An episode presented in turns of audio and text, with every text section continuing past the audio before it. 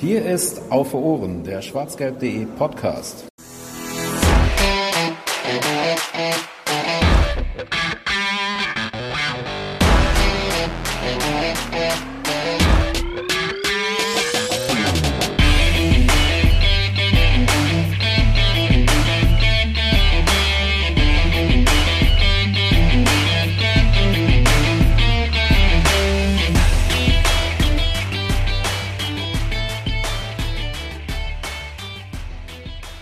Herzlich willkommen zur 132. Ausgabe von Auf Ohren, dem schwarzgelb.de Podcast. Und ähm, ja, es, es hat ein bisschen gedauert, seit ihr zuletzt, oder es ist ein bisschen Zeit vergangen, seit ihr zuletzt was von uns gehört habt. Ähm, das liegt an allerlei persönlichen Dingen und natürlich auch an einem relativ engen Terminkalender bei den Profis des BVB. Bevor wir uns dann ähm, in der nächsten Folge ausführlich mit der Hinrunde beschäftigen, wollte ich, ähm, weil mich ein paar konkrete Dinge im Spiel von Borussia Dortmund zuletzt gestört haben, mal die Gelegenheit ergreifen, mit einem Profi auf dem Gebiet zu sprechen. Und zwar äh, geht es ein bisschen um die technischen Dinge, die die Profis des BVB falsch machen. Und dazu habe ich mir einen Gast eingeladen, der mir persönlich sehr lieb ist, ist mich ein guter Freund von mir. Und ähm, ja, er ist äh, Individualtrainer für Technik, hat Klienten in der Bundesliga, bildet Techniktrainer aus Hallo Markus. Grüß dich Jens. Schön, dass ich dabei sein darf.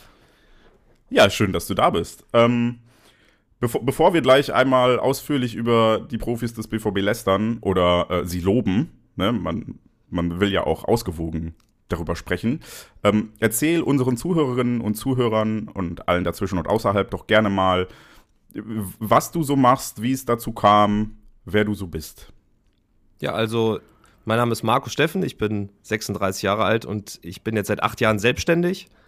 Habe angefangen mit einer Fußballschule, so klassisch wie man das kennt, Fußballcamps, Schulkurse und so weiter. Und habe mich dann in der Zeit ja irgendwann spezialisiert nur auf Technik.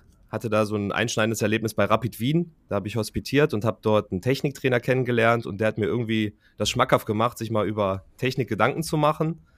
Und dann hat sich das so nach und nach entwickelt, dass ich meine Fußballschule mehr auf Technik ausgelegt habe, die ersten Einzeltrainings angeboten habe. Ja, und dann ist eins zum anderen gekommen. Ich habe meinen ersten Regionalligaspieler gehabt, der ist eine Liga höher gekommen, hat sich äh, ja gut entwickelt und dann hat äh, sein Berater mir den nächsten Spieler gegeben, den nächsten Spieler gegeben und dann ist es so gewesen, dass sich das so parallel entwickelt hat, Fußballschule und Einzeltraining, Techniktraining. Ja, und dann habe ich Anfang 2019 die Fußballschule zugemacht und mache jetzt nur noch Techniktraining mit erste, zweite, dritte Ligaspielern, äh, Regionalligaspielern und NLZ-Spielern. Bei mir ist es so 50-50, also halb Jugend, halb Erwachsene. Genau, und habe Spieler jetzt bei Leverkusen, Bochum und so weiter. In der Bundesliga immer einzelne. Genau, jetzt vom BVB selber habe ich nur aus der zweiten Mannschaft Spieler und aus der U19, aus der ersten Mannschaft nicht. Also Soweit bin ich noch nicht gekommen. Genau, bin schon immer Dortmund-Fan. Wir sind ja früher auch immer zusammengefahren und habe natürlich auch eine Dauerkarte seit 20 Jahren. Und genau, freue mich mit dir über den BVB zu sprechen im Hinblick auf Technik. Ja, genau, darauf äh, wollen wir uns beschränken. Ähm, denn wir werden dann in der kommenden Folge sicherlich auch so ein bisschen über taktische Dinge besprechen, denn bei BVB ist viel passiert in den letzten Wochen, das wir noch nicht besprochen haben. Unter anderem gab es ja auch die Entscheidung oder die, die große Diskussion, ob Edin Terzic auch in der Rückrunde noch Trainer sein darf und soll. Und da gab es ja auch eine Entscheidung. Das besprechen wir alles in der nächsten Ausgabe. Heute fokussieren wir uns so ein bisschen auf die technischen Vorzüge und Defizite der Mannschaft. Denn ich stelle jetzt einfach mal die These auf und Markus, du darfst da gerne drauf eingehen. Ähm, der BVB hat das schlechteste Passspiel der Bundesliga. So schlimm Richtig ist, oder falsch? so schlimm ist es, glaube ich, nicht. Aber es sind Phasen in jedem Spiel dabei, wo die Passqualität halt sehr schlecht ist. Und da geht es, finde ich, hauptsächlich nicht nur um Genauigkeit, weil da ist auch von den Werten her ist noch in Ordnung. Also ich hatte mal nachgeguckt, war Passgenauigkeit 84 Prozent und Leverkusen und Bayern liegen bei 88 Prozent. Aber die Frage ist natürlich, was ist Passgenauigkeit? Ne? Und wenn wir jetzt an die letzten BVB-Spiele denken, ist natürlich ein Pass, der ankommt auf den Mann, nicht immer das Zielführende, ja. Und da gibt es ja beim BVB, glaube ich, ein großes Problem, was Passhöhe angeht. Also so diese titschenden Bälle, die du halt nicht mehr direkt in die Bewegung mitnehmen kannst. die dann so auf Schienbeinhöhe oft kommen und oft auch als Curveball. Ja, und da hast du, glaube ich, in der Spielfortsetzung manchmal Probleme. Plus dann natürlich auch, spielen sie den richtigen Fuß an, ja oder nein. Man kann das in einigen äh, Szenen sehen, dass wenn Kurzpass gespielt wird, auf den richtigen Fuß mit der richtigen Schärfe und flach, komplett flach, können sie sich wunderbar rauskombinieren. Aber es gibt lange große Phasen, wo die Passqualität einfach nicht stimmt. Also die Quote ist okay, aber das Problem ist, die Qualität innerhalb der Quote, finde ich, passt nicht so ganz. Du hattest, ähm, wir haben vorab kurz gequatscht, da auch schon noch äh, Quoten rausgesucht, die nicht so okay sind. Ähm, willst du da jetzt schon drauf eingehen oder machen wir das später im Verlauf, wenn wir uns die einzelnen Mannschaftsteile genauer angucken? Ja, lass uns da ein bisschen später ähm, drauf eingehen. Okay. Dann haben, haben wir jetzt hier einen Spoiler und einen kleinen Teaser für unsere Zuhörerinnen und Zuhörer. Ähm, ich, ich würde bei dem Passding trotzdem noch ein bisschen hängen bleiben, weil mein Eindruck ist ganz oft, ähm, gerade jetzt gegen Mannschaften aus dem unteren Tabellendrittel, was äh, gut beinhaltet jetzt zum Beispiel auch Union, aber ähm, ich fand das gegen Heidenheim, gegen Augsburg äh, relativ erschütternd zu sehen, wie leicht und wie konsequent und wie gut die sich nach vorne passen und wie gut deren Umschaltspiel war, während der BVB äh, immer ewig lange braucht und äh, ja, also dein Lieblingsspieler an der Stelle ist wahrscheinlich Benzabaini, der da manchmal Probleme hat mit Seitenverlagerungen, die, die richtig an den Mann zu bringen und die dann im Seitenaus landen und sowas. Ähm, während ich ganz oft bei Mannschaften das Gefühl hatte, die eigentlich, und, und das ist dann so mein, mein Punkt, qualitativ deutlich hinter dem BVB anzusiedeln wären, was die Individualqualität der Spieler angeht. Und das zeigt sich ja auch in dem Geld, was man für diese Mannschaften und für den Kader investiert, dass die ein deutlich saubereres Passspiel haben. Was meinst du oder kannst du uns erklären, woran das liegen könnte? Also meine Erfahrung ist es, dass oft Spieler, die sehr, sehr gut sind, sich einfach ein bisschen so auf ihre Technik verlassen. Und der Spieler, der vielleicht noch ein bisschen schwächer ist, sich oft ein bisschen mehr auch konzentriert bei den einzelnen Sachen, weil ich glaube nicht, dass beim BVB das Problem ist, dass sie das nicht können. Ja, also wenn sie da jetzt ihre Trainingsform machen, werden sie wahrscheinlich auch eine gute Passqualität haben. Das Problem ist, glaube ich, ein Konzentrationsproblem manchmal, dass man das so ein bisschen zu locker nimmt und der Fokus ist, glaube ich, auch bei, ja, bei verschiedenen anderen Teams anders. Also wenn ich jetzt als Beispiel mal Leverkusen zum Beispiel nehme, da ist entscheidend, auf welchen Fuß wird gespielt, in was für einer Schärfe und in was für einer Rotation. Und dann ist noch entscheidend, gibt der Pass die Botschaft oder gibst du die Botschaft, indem du zum Beispiel einen Kontakt äh, schnell in die Bewegung mitnimmst. Das heißt, da geht es auch um Botschaften. Ähm, ich weiß das, weil ich einen Spieler dort trainiere und das ganz interessant fand, dass da ein großer mhm. Fokus drauf gelegt wird, dass die Passqualität stimmt. Und ich glaube auch bei, bei Teams wie Heidenheim, die müssen sich natürlich auch auf eine gute Passqualität beschränken im Umschaltspiel und die müssen darauf achten, das relativ fix zu machen, weil sie in diesen 1 gegen 1 Situationen wahrscheinlich unterlegen sind gegen Top-Mannschaften. Und deswegen glaube ich, da ist einfach der Fokus ein bisschen anders, weil ein durchschnittlicher Bundesligaspieler ist ja auch beidfüßig normalerweise, was das Passspiel angeht. Und da finde ich, ist so, so die Sache einfach, glaube ich, die Konzentration hauptsächlich im, im Spiel. Wie könnte der BVB das halbwegs kurzfristig verbessern? Also gibt es da jetzt Pass und Spiel und Trainingsformen? Weil, weil mein, mein Gedanke ist immer, ich, ich würde die, ich bin ja absoluter Laie, was das angeht und nicht wie du, hab, hab nie Jugendmannschaften trainiert oder sowas. Ich würde die einfach immer ähm, 5 gegen 2 machen lassen im Training und ich würde daneben stehen und sagen, okay, schneller, mehr Druck, mehr Druck, schneller, schneller, schneller. Bis es einfach so gut funktioniert, dass ich das Gefühl habe, alles klar, das bringt was, weil wenn ich mir die manchmal beim Aufwärmen angucke und sehe, mit was für einer Lässigkeit die da ihr Aufwärmen-Pass spielt, klar, ist Aufwärmen, ist nicht Trainings- äh, oder Wettkampfsituationen simulieren. Aber dann denke ich jedes Mal kein Wunder, wenn das eure Trainingsform ist, dass ihr auf dem Platz nachher beschissenes Passspiel an den Tag legt. Ich glaube, da gibt es nicht so die Übung oder die Übungen, die man da so unbedingt machen kann. Ich glaube, das hat was mit, mit Anspruchsdenken innerhalb der Form zu tun. Ich weiß es ja natürlich nicht. Ich habe mir jetzt keine Trainingseinheiten angeguckt und weiß nicht, was mhm. die Coaching-Schwerpunkte sind.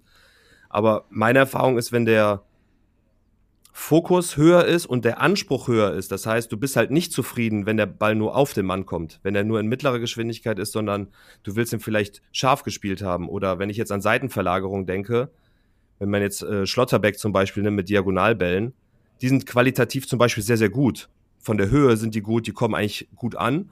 Das müsste aber der Anspruch dann für alle sein, würde ich sagen.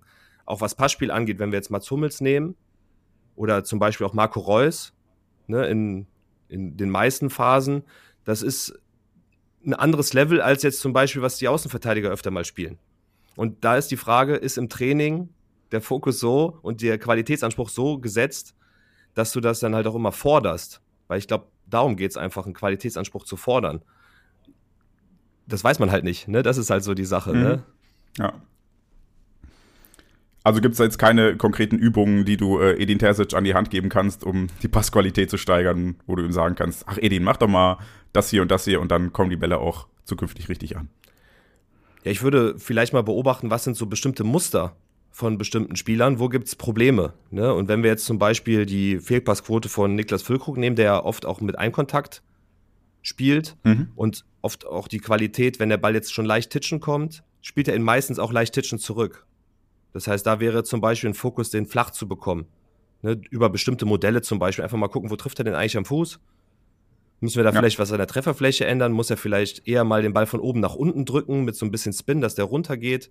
Dass man da vielleicht so im Einzelnen mal guckt, wo die Probleme sind. Ne? Oder wo ja, Passunterschiede sind. Ne? Ist es aus dem eigenen Dribbling, dass sie vielleicht keinen Druck reinbekommen, dann könnte es vielleicht am Beinabstand liegen. Ist es eher das Direktspiel, was fehlt? Ähm, beim Kurzpassspiel würde ich sagen, also bei mir, ich teile das in verschiedene Kontakte ein. Erstkontakt, kurzpassorientierter Kontakt, sicheren Ball halten und so weiter. Und wenn ich jetzt einen kurzpassorientierten Kontakt nehme, das heißt, ich nehme den Kontakt, will danach direkt weiterspielen, da ist bei allen die Passqualität super. Wenn wir jetzt aber direkt Passspiel nehmen, dann hast du Probleme mit Dosierung, mit Titschen und so weiter. Also ich würde die einzelnen Fehlerbilder mir mal angucken, was häuft sich eigentlich bei den Spielern und dann gezielt versuchen, das mal wegzutrainieren, weil es geht ja relativ fix. Weiß es ja von meiner Trainingsmethodik, das dauert vielleicht zwei, drei Trainings und dann kann man das Muster eigentlich schnell umswitchen, weil die sind ja Top-Spieler alle. Also sind alles gute Jungs. Die müssen sich vielleicht nur mal auf das eine oder andere mal konzentrieren, wenn sie sich nicht so schade dafür sind. Das ist natürlich auch so die Sache. Ne? So Basic-Übungen ist auch so eine Sache. Ne? Die sind halt auch auf einem bestimmten Level auch nicht mehr beliebt. Aber wahrscheinlich äh, notwendig, weil äh, auch ein Koch muss ja äh, früher und später immer noch die Basics ausführen und machen, damit er sie nicht verlernt. Und ist, ist das jetzt könnte man das als Erklärung dafür nehmen, dass manche von den hochbezahlten Bundesliga-Profis auch beim BVB ähm, gewisse Dinge nicht mehr können, dass sie einfach, ja, wie du sagtest, sich darauf verlassen, dass sie es ja können und dann sich auf andere Dinge konzentrieren. Und damit meine ich nicht Fortnite oder äh, berühmte Rapper-Freundinnen, sondern im Spiel. Ich glaube, grundsätzlich können die das. Die Frage ist, in was für einer Höhe du das kannst, prozentual. Ne? Also mhm. Benzibaini zum Beispiel, ich kann schon verstehen, was für Fähigkeiten er hat, warum man ihn geholt hat. Ich sehe nur das große Problem, dass er bei den Basics, Kurzpassspiel, schnelles Umschalten, ähm, Passspiel, diagonale Verlagerung, halt eine zu große Streuung hat. Ne? Und das ist, glaube ich, das Problem, was der BVB hat, in, auf dem Level, wo der BVB spielt. Champions League und im Idealfall auch, um die Meisterschaft zu spielen, brauchst du halt eine konstante Passqualität. Du brauchst es halt immer wieder. Ne? Also du musst dich halt darauf verlassen können, was da rauskommt. In, in einer hohen Qualität. Nicht nur diese besonderen Momente, wo du dann dir das YouTube-Video anguckst und sagst, wow, ne, das hat man ja oft, wenn jetzt ein neuer Transfer zum BVB kommt, guckst du ja natürlich erstmal das YouTube-Video an, denkst dir, wow, was kann der alles? Aber wie macht er die Basics? Wie macht er, wie ist die grundsätzliche Qualität der Einzelausführung und wie oft macht er das so gut? Das ist, glaube ich, dann der Unterschied und das, da hakt es, glaube ich, so ein bisschen beim BVB, was so die generelle Qualität auf auf Strecke sozusagen äh, hergibt. Würdest du dann dahingehend auch sagen, dass der BVB sich in den letzten Jahren sukzessive verschlechtert hat, was die Qualität der Spieler angeht? Rein technisch würde ich sagen, ja. ja. Würde ich sagen. Also ich, ich meine jetzt gar nicht mal, ähm, ich glaube, wir haben das im Podcast schon mehrfach besprochen, auf so Ausnahmespieler wie, wie Guerrero oder Bellingham, die uns ja auch im Sommer verlassen haben, wo ähm, bei Rafael Guerrero hast du, glaube ich, jeden der im Verein war, schwärmen hören, wie gut der technisch am Ball ist, was, was der kann.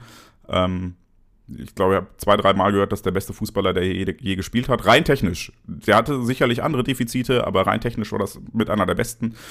Ähm, und äh, das sind halt die Ausnahmen, aber mein Gefühl ist nicht nur, dass die Ausnahmespieler weggefallen sind diesen Sommer, sondern auch, dass tatsächlich ähm, ja, das Grundlevel nach und nach gesunken ist, obwohl der BVB immer noch äh, den zweit- oder drittteuersten Kader der Liga hat und eigentlich bei dem Geld, was er reinsteckt, ein viel höheres Grundniveau haben müsste.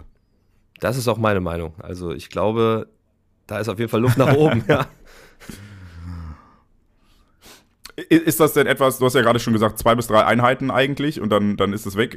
Das wäre also was, was man beheben könnte, wenn man den Fokus richtig legen würde. Und äh, eigentlich könnte der BVB das relativ schnell wieder gerade biegen. Oder ist das etwas, wo Borussia Dortmund sehr schnell einfach neue Spieler braucht, die wirklich qualitativ besser sind? Also ich glaube, was rein die Technik angeht, brauchst du keine neuen Spieler, weil die Grundqualität an sich ist ja da, nur halt nicht ähm, in einem hohen Maß auf allen Positionen.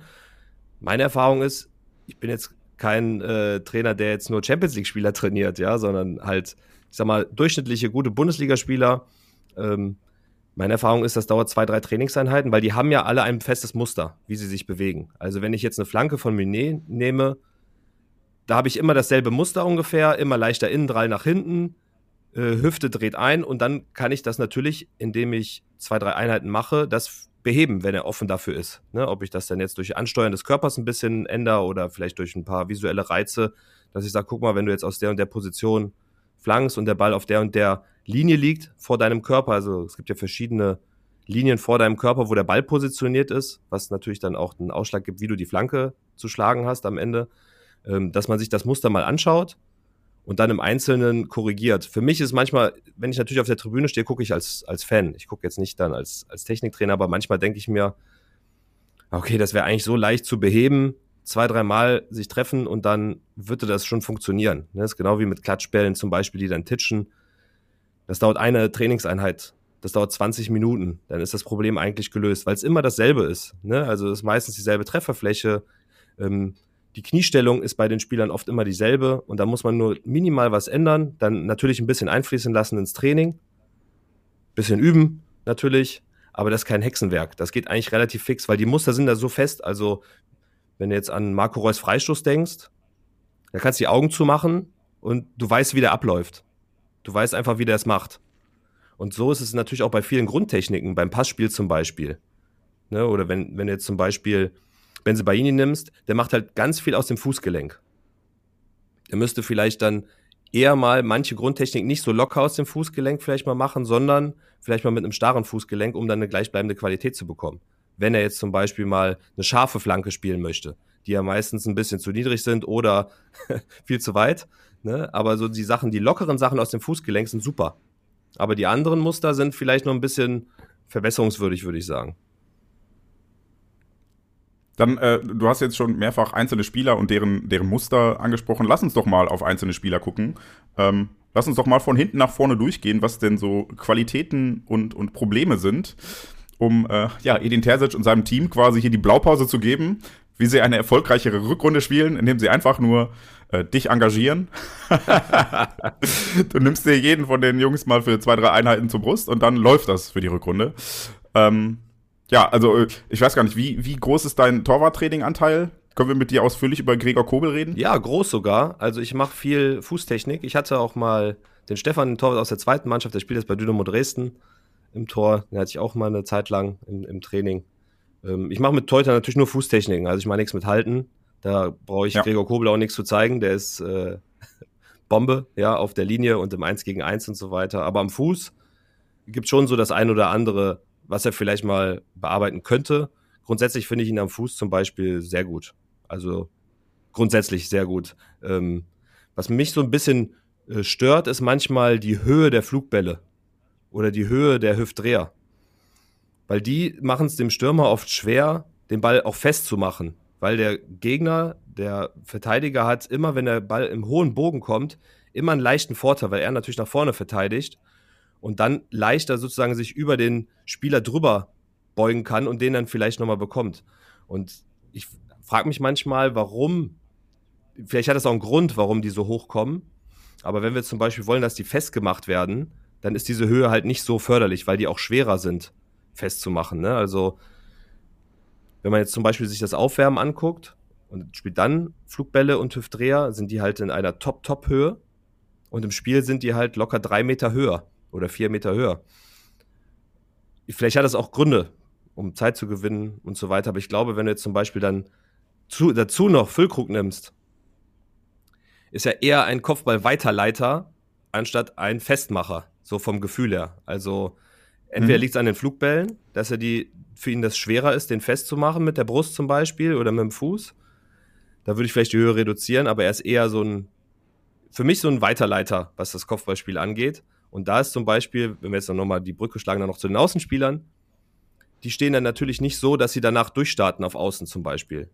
Sondern das Spiel geht ja dann immer wieder eine, eine Ebene zurück meistens mit dem Kopfballspiel. Wenn ich aber weiß, dass er die gut weiterleiten kann, würde ich da vielleicht zum Beispiel auch das Spiel so ein bisschen anpassen. Ne, aber jetzt so zu Gregor Kobel, ich finde, der hat, ein gut, hat grundsätzlich ein gutes Passspiel, eine gute Fußtechnik. Beim Aufwärmen sieht man immer, dass er eigentlich eine Bombenfußtechnik hat, aber im Spiel irgendwie immer ein bisschen zu hoch, meine, für mich so. Und Direktbälle sind mir auch meistens etwas zu unkontrolliert. Also wenn er jetzt direkt klären muss, da würde ich auch so ein bisschen Höhe reduzieren. Da ist natürlich erstmal ähm, Risiko rausnehmen, also Hauptsache weg. Da denkt man natürlich ein bisschen ja. an Roman Weidenfeller, wo viele ja geschimpft haben, wenn man jetzt aber es so betrachtet, der hat natürlich einfach nur gelöscht und dann war die Situation noch vorbei. Also ist mir persönlich lieber, als wenn er dann, weiß ich nicht, auf eineinhalb Metern ins Zentrum den Ball spielt, weil er es vielleicht technisch ja. nicht so top macht. Und bei Gregor Kobel würde ich bei Direktbällen zum Beispiel auch mal ein bisschen Höhe reduzieren und dann, ich weiß nicht, ob sie einen Plan haben bei Direktauflösen, ob man dann sagt, guck mal, der Außenspieler geht dann höher oder in den Halbraum. Wenn man da noch so ein kleines Muster hätte, wäre natürlich auch super. Ich habe jetzt keins erkannt, ehrlicherweise. Aber da würde ich eher nur an der Höhe was machen, weil sonst finde ich ihn gut. Ich, ich hätte noch äh, einen unqualifizierten Punkt und das ist, dass Gregor Kobel manchmal ein bisschen zu zaghaft ist, was äh, das Rauskommen angeht. Also gerade bei hohen Bällen. Ich glaube, äh, wie du sagtest, er ist gut auf der Linie, gut um eins gegen eins, aber wenn es dann um Flanken geht, da ist er kein Mitch Langerack, der sich in, in jede Flanke geworfen hat, um die abzufangen, sondern da eher ein bisschen zögerlich, um den dann vielleicht eher auf der Linie zu halten. Das wäre mir jetzt noch ein bisschen negativ aufgefallen in den letzten Monaten. Aber sonst tatsächlich relativ top. Alex Meyer zum Beispiel, ähm, wenn wir bei dem Thema sind, fällt mir beim Warmmachen immer auf und ich habe immer das Gefühl, der ist seit Rafael Guerrero der beste Fußballer und ich wundere mich immer, dass der Torhüter ist und kein Feldspieler, weil was der am Ball kann, wenn er da in der Halbzeit jongliert, das ist schon beeindruckend für einen, Fuß, äh, für einen Torhüter. Der ist am Fuß top, top. Also, ich weiß nicht, welches Spiel es war. Ähm, der spielt seinen ersten Ball Unterschnitt also so englischer Ball, durch zwei Spieler durch auf die Außenspieler. Und das war also Wahnsinn. Was der sich auch traut am, am Fuß. Ist, also ich finde, den am Fuß ist er natürlich nochmal deutlich besser als Gregor Kobel. Aber dafür ist Gregor Kobel im Tor besser. Und das ist natürlich die Hauptaufgabe. Eines Torwarts zumindest, ja. ja. Ähm, dann ähm, hast du ja gerade schon Spieleröffnung angesprochen. Die beginnt ja bei Borussia Dortmund auch aufgrund der, der hohen Spielanlage in der Innenverteidigung. Ähm, wie sieht's denn da aus bei uns? Was sind da Vorzüge und Nachteile? Du hast schon gesagt, Mats Hummels ist qualitativ wahrscheinlich ein Level über allen anderen und das sieht man trotz fortgeschrittenen Alters, finde ich, auch eigentlich noch in jedem Spiel und eigentlich sollte das dem Verein und allen anderen Spielern zu denken geben, wenn da so ein 35-jähriger, äh gut, ist Weltmeister, Champions League hat er nicht gewonnen? Champions League doch, mit den Bayern? Hat er die gewonnen oder war er da nicht da? Ich glaube, es ist kein Champions League-Sieger. Aber ja, äh, du weißt, worauf ich hinaus will. Das ist klar, dass der natürlich eine Qualität hat, aber ähm, findest du auch, dass der Abfall danach relativ groß ist? Ja, also Mats Hummels finde ich schon, was äh, rein technische Ausführung angeht, ist schon wirklich sehr gut. Ne, also er hat auch was, was Pass, Passquote angeht, ist er top. Passqualität ist, finde ich, auch sehr gut. Ne? Wenn wir jetzt wieder Passhöhe nehmen, so titschende Bälle, da hast du halt kaum welche. Und wenn, sind sie, glaube ich, bewusst gespielt. Ne? Wenn du so Curvebälle spielst und so weiter, die spielst du natürlich dann auch titschend. Also da, finde ich, kann man gar nichts sagen. Ne? Und mit dem Außenriss ist auch so eine Technik für sich, also super. Ähm, da kannst du eigentlich nichts sagen.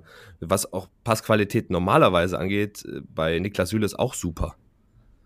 Hat aber jetzt ab und zu mal so Aussetzer gehabt, die ich dann nicht verstanden habe. Das lag, glaube ich, nicht am technischen Vermögen, sondern eher ein Wahrnehmungsproblem in der Situation oder falsch eingeschätzt dass da vielleicht mal der ein oder andere Ball dem Gegner in den Fuß gespielt wurde. Aber der ist grundsätzlich technisch auch ein sehr guter Spieler, finde ich. Wenn du jetzt dann Schlotterbeck nimmst, der kann, finde ich, qualitativ super gute Diagonalbälle schlagen. Und man sieht auch, das ist so typisch, er will sie auch immer spielen, weil er sie halt gut kann. Ne? Und das, äh, das verstehen, glaube ich, auch manche äh, Trainer nicht, dass oft nicht Entscheidungsprobleme sind, sondern eher die Spieler handeln nach den Präferenzen, was sie gut können. Also er sieht halt mehr die Option langer Ball als vielleicht ein anderer Spieler. Ne? Wenn du jetzt Weigel nimmst als Beispiel, den haben ja alle noch im Kopf, der hat die Option langer Ball, Diagonalball nicht so gesehen wie vielleicht den Querpass, den er perfekt gesehen hat oder auf Kurzpassspiel. Ne? Das heißt, die Option sieht er mehr. Bei Schlotterbeck finde ich, ist manchmal so, ja, was, was Klären angeht, da sehe ich ein bisschen kleine Probleme. Also wenn wir jetzt mit dem Kopf rausklären oder mal mit dem Fuß rausklären, das ist manchmal so ein bisschen sehr gefährlich. Sind ja auch schon einige Torchancen diese Saison entstanden dadurch, dass da beim Klären mehr Probleme sind als vielleicht beim Passspiel oder beim, beim Diagonalball.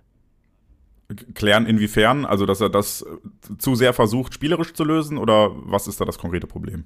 Ich weiß nicht, was das Problem ist, aber ich hatte jetzt noch äh, mir noch mal ein paar Videos angeguckt und da waren zum Beispiel äh, zwei Kopfbälle, die er rausklären möchte, die einfach genau in den Fuß des Gegners gehen. Wo man sich fragt, okay, warum ist das so? Ist es, weil keine Bogenspannung im Rücken reinbekommen, wollte vielleicht weiter den Ball rausköpfen? Oder schlechte Wahrnehmung? Äh, das weiß ich nicht. Ne? Aber das war schon auffällig, dass da beim Klären, dass du bestimmt auch die eine oder andere Szene im Kopf, dass Borussia Dortmund beim Klären öfter mal Probleme hat, den Ball dann einfach rauszukloppen, der dann eher mal beim Gegner landet und dann wird es wieder gefährlich. Ja. Gut, dann äh, waren wir bei der Innenverteidigung und äh, kommen zu einer, wie ich empfinde, und ich glaube, das liegt auch so ein bisschen an dem geplanten, an der geplanten Spielweise von Edin Terzic zur Außenverteidigung. Denn mein Gefühl ist, die sollen eigentlich relativ hoch spielen und relativ viel für den Spielaufbau tun. Ähm, ich habe immer das, den Eindruck, eigentlich wollen wir mehr über die Seite aufbauen, dann nochmal vielleicht in die Mitte und dann entweder in die Tiefe oder wieder raus und wieder rein, weil wir haben ja mit Füllkrug und auch mit Aller bewusst zwei sehr große Stürmer eigentlich, die für Kopfballspiel prädestiniert sind. Entweder, wie du eben schon ansprachst, äh, hohe Bälle, um die dann festzumachen oder weiterzuleiten, oder halt dann als Zielspieler. Ähm, was machen denn unsere Außenverteidiger schlecht und was machen sie gut? ja, wie gesagt, es soll jetzt ja nicht, nicht nur ein Bashing sein, ne, von den BVB-Spielern, aber es halt, manche Sachen sind halt auffällig, wenn man die Spiele guckt. Also, mhm. wenn wir jetzt Außenverteidiger nehmen, vielleicht erstmal das, das grobe Flanke zum Beispiel, finde ich, haben wir nicht so eine gute Flankenqualität an sich. Also, wir sind auch, glaube ich, bei der Flankengenauigkeit auf Platz 9 der Bundesliga mit 25 Prozent und Bayern bei 32. Und dann ist nochmal die Qualität innerhalb dieser 25 Prozent, finde ich oft nicht so gut. Also dann kommt zwar die Flanke, aber dann kommt sie für Füllkrug auf Kniehöhe oder auf Brusthöhe, wo du dann sagst, okay, das ist ein klassischer Kopfballspieler, der sich auch hoch tanken kann. Dann muss ich vielleicht da, Entschuldigung, ähm, die Flanke auch höher ansetzen. Ne, wenn jetzt Donny Malen in die Box läuft, dann spiele ich vielleicht einen Curve flach ne, oder dann den halbhohen. Und wenn ich weiß, dass Julian Brandt reinkommt, dann kann ich den bis auf den Kopf alles anspielen. Der wird den dann schon irgendwie wegmachen. Ne? Und was so Flankenqualität angeht, besonders aus dem Lauf, finde ich, kommt halt wenig genau. Also genau, genau. Ähm, weil genau heißt ja auch nicht nur auf den Mann, sondern vielleicht auch mal in den Lauf. Und ich glaube, dieses Einschätzen des Laufes des Stürmers, das passt noch nicht so ganz. Ne? Weil der Stürmer macht ja noch mal ein paar Schritte, bevor er in die Flanke reingeht. Dann hast du natürlich auch so, so Flanken kurz aus dem Stand. Das macht ja Marius Wolf relativ häufig, dass er dann angespielt wird, sich den kurz nimmt und dann den chippt. Da ist auch immer so die, ist ein bisschen Lotterie, ne? Mal kommen die wirklich sehr gut und mal sind sie halt, weiß ich nicht, direkt auf zwei, wo dann gar keiner steht. Und dann ist die Frage, wie oft wird das denn auch trainiert, ne, mit den Außenverteidigern dieses Flankenspiel zu spielen? Weil wenn man jetzt die Woche vielleicht nur fünf Flanken macht, finde ich, braucht man sich auch nicht wundern, dass das Flankenspiel halt noch nicht so ausgeprägt ist wie vielleicht bei anderen Teams. Also so Flanke würde ich sagen, ist auf jeden Fall verbesserungswürdig. Äh, Hast aber immer wieder Momente dabei, wo gute dabei sind. Aber die, die Gesamtquote stimmt halt nicht. Ansonsten, ähm, was so Erstkontakt angeht, finde ich, ist auf den Außen auch deutlich, dass es da Probleme gibt, weil der Erstkontakt gegnerübergreifend oder in die Bewegung im vollen Tempo ist oft mit Fehlern behaftet, außer wenn der Raum dahinter komplett frei ist. Also das heißt, wenn der Abstand keinen äh, Unterschied macht, wann ich den das zweite Mal berühre, dann ist alles okay, dann ist es auch kontrolliert. Aber sobald wir in Druck kommen und den vielleicht mal ein bisschen länger nehmen, den Kontakt, also nicht diesen abstoppenden Kurzpass dann wieder spielen, sobald mhm. es in die Bewegung geht, da gibt es oft Probleme. Und da ist ja so ein ähm, Paradebeispiel zum Beispiel Koman. Der macht ja oft kurzer Kontakt und dann Tempo-Dribbling. Aber man muss mal beobachten, dass er zum Beispiel auch oft den Ball direkt in die Bewegung mitnimmt, im Vollspeed. Klar, der ist jetzt Außen-Mittelfeldspieler, aber das ist ein, immer ein gutes Beispiel, dass man mal was vor, vor, vor den Augen hat. Und ähm, ich finde, beim Erstkontakt, da hinkt so ein bisschen bei den Außenspielern. Und Passspiel, finde ich, ist auch schwierig, besonders Passspiel über die Hüfte. Also über die Hüfte bedeutet, ähm, ich laufe geradeaus und mein Körper ist geradeaus ausgerichtet, ich spiele den Ball aber zum Beispiel mit meinem rechten Bein nach links, ohne den Körper vorher mhm. dahin zu drehen. Was ja im Profifußball total wichtig ist, weil das natürlich diese Überraschungsmomente sind. Das haben wir natürlich auch besonders im Zentrum, wenn wir Seitenverlagerung haben. Das macht ja Marco Reus überragend. Ich finde oft auch zu wenig. Liegt vielleicht auch an der fehlenden Laufbereitschaft der Spieler dann im Halbraum, würde ich jetzt mal schätzen. Weil er spielt hier zum Beispiel überragend, diese Überhüftbälle. Also manche sagen auch so No-Look. Ähm, aber das sind ja diese entscheidenden Bälle. Und die fehlen mir zum Beispiel bei den Außenverteidigern auch so ein bisschen. Weil die dann natürlich über Hüfte spielen und dann auch mal die Linie gehen im Vollspeed. Und da fehlt so ein bisschen auch an Qualität, weil wenn da der Ball titschen kommt, kannst du davon ausgehen, wenn du jetzt nicht unbedingt Julian Brandt dort hast, der den gut titschend weiterleiten kann, sondern vielleicht jemand anders, dann hast du natürlich Probleme, dass der Ball danach nicht mehr kommt. Das heißt, oft hakt es beim BVB, finde ich, nicht an dem letzten Ball, sondern an dem Ball davor. Das heißt, der ist schon so qualitativ mittelmäßig gespielt, dass der nächste das ausbügeln muss. Und das klappt halt nicht immer. Das klappt manchmal, aber oft auch nicht. Und wenn wir jetzt dann zum Beispiel als Vergleich Bayern so in, in Top-Phasen nehmen, die spielen halt im ganzen Spiel, keine Ahnung, fünf Bälle, die halt qualitativ schlecht sind, haben dann aber den Top-Top-Spieler, der den halt auch wieder wegmachen kann. Und das fehlt so ein bisschen beim BVB, diese Ausgewogenheit. Es müsste eigentlich ein besseres Passspiel sein, weil dann, glaube ich, ist die Qualität nach vorne auch super. Aber es hakt oft an dem ersten Ball, auch von den Außenverteidigern. Wie siehst du das denn? Äh, ich wollte, wollte eigentlich äh, auf etwas zurückgehen, was äh, zwischen uns beiden in den letzten Wochen passiert ist. Da hast du mir nämlich irgendwann eine Sprachnachricht geschickt, ähm, als Thomas Meunier sein erstes Spiel von Anfang an gemacht hat und äh, hast dich darüber aufgeregt, weil, weil du jetzt ja zuletzt oder bisher sehr diplomatisch warst, hast dich dann ein bisschen darüber aufgeregt, dass ähm, du es nicht glauben kannst, dass du dich freust, dass Thomas Meunier spielt, weil sein Passspiel einfach qualitativ so viel besser ist als das aller anderen Außenverteidiger, die sonst da gespielt haben. Nur in den Grundlagen. Ne? Also einfach, dass er es hinkriegt, saubere Kurzpässe zu spielen, was andere nicht hinkriegen. Und ähm, ja, wie sehr stehst du zu, diese, zu dieser Aussage auch heute noch? Ja, ich war selber von mir überrascht. Also ich habe mich meistens nur aufgeregt, ähm, weil ich die Flankenqualität halt nicht so gut finde bei ihm. Und bei, bei Thomas Meunier, Genau, ja. genau. Und die, er spielte mir oft auch nicht mutig genug. Also wenn er zum Beispiel einen gegnerübergreifenden Erstkontakt machen könnte, also dann dynamisch in die Bewegung, war eigentlich immer abbrechen. Also dann immer kurz wieder zurück in den Halbraum oder zurück. Oder wenn dann mal ein 1 gegen 1 anstand, dann wird halt halt nach innen abgekappt, wieder zurückgespielt. Also dann so dieses Handballmäßige, ne? Also ich gehe die Linie zurück. Und was mich damals auch oft gestört hat, ist, dass er aus Positionen, wo man hätte flanken können, nicht geflankt hat. Aber wenn ich jetzt so diese Fehlpässe, die Passqualität nehme, finde ich ihn jetzt gar nicht mehr so schlecht, sondern fand ihn jetzt richtig, fand ihn jetzt gut und dann fand das auch erfrischend, dass dann keine harten Fehlpässe in den Halbraum gekommen sind. Ich weiß nicht, ob jetzt noch einer dabei war. Äh, berichtige mich, wenn es so war, aber ich fand, er hat gut gespielt jetzt die letzten Spiele. Also mir hat das gut gefallen. Da fehlt es natürlich dann nach vorne hin. Aber wir brauchen auch defensive Stabilität, ne? deswegen stehen wir auch so defensiv im Moment da ist es zum Beispiel dann absolut in Ordnung. Ne? Und er spielt dann auch gute, gute Pässe und hat auch keinen schlechten Erstkontakt. Nur halt die Sachen, die ich gerade aufgezählt habe, die haben mich immer so ein bisschen gestört, weil ich mag halt so mutigen Fußball. Ich mag halt, wenn ich vorne so einen Tank drin habe, will ich auch Flanken sehen. Ne? Und ich will auch hohe Flanken haben, weil wenn ich doch so einen Spieler habe, dafür wird einfach zu wenig geflankt in einer Top-Qualität. Das ist eigentlich schade. Weil wenn er zum Kopfball kommt, ist das oft auch gefährlich. Das stimmt. Das stimmt.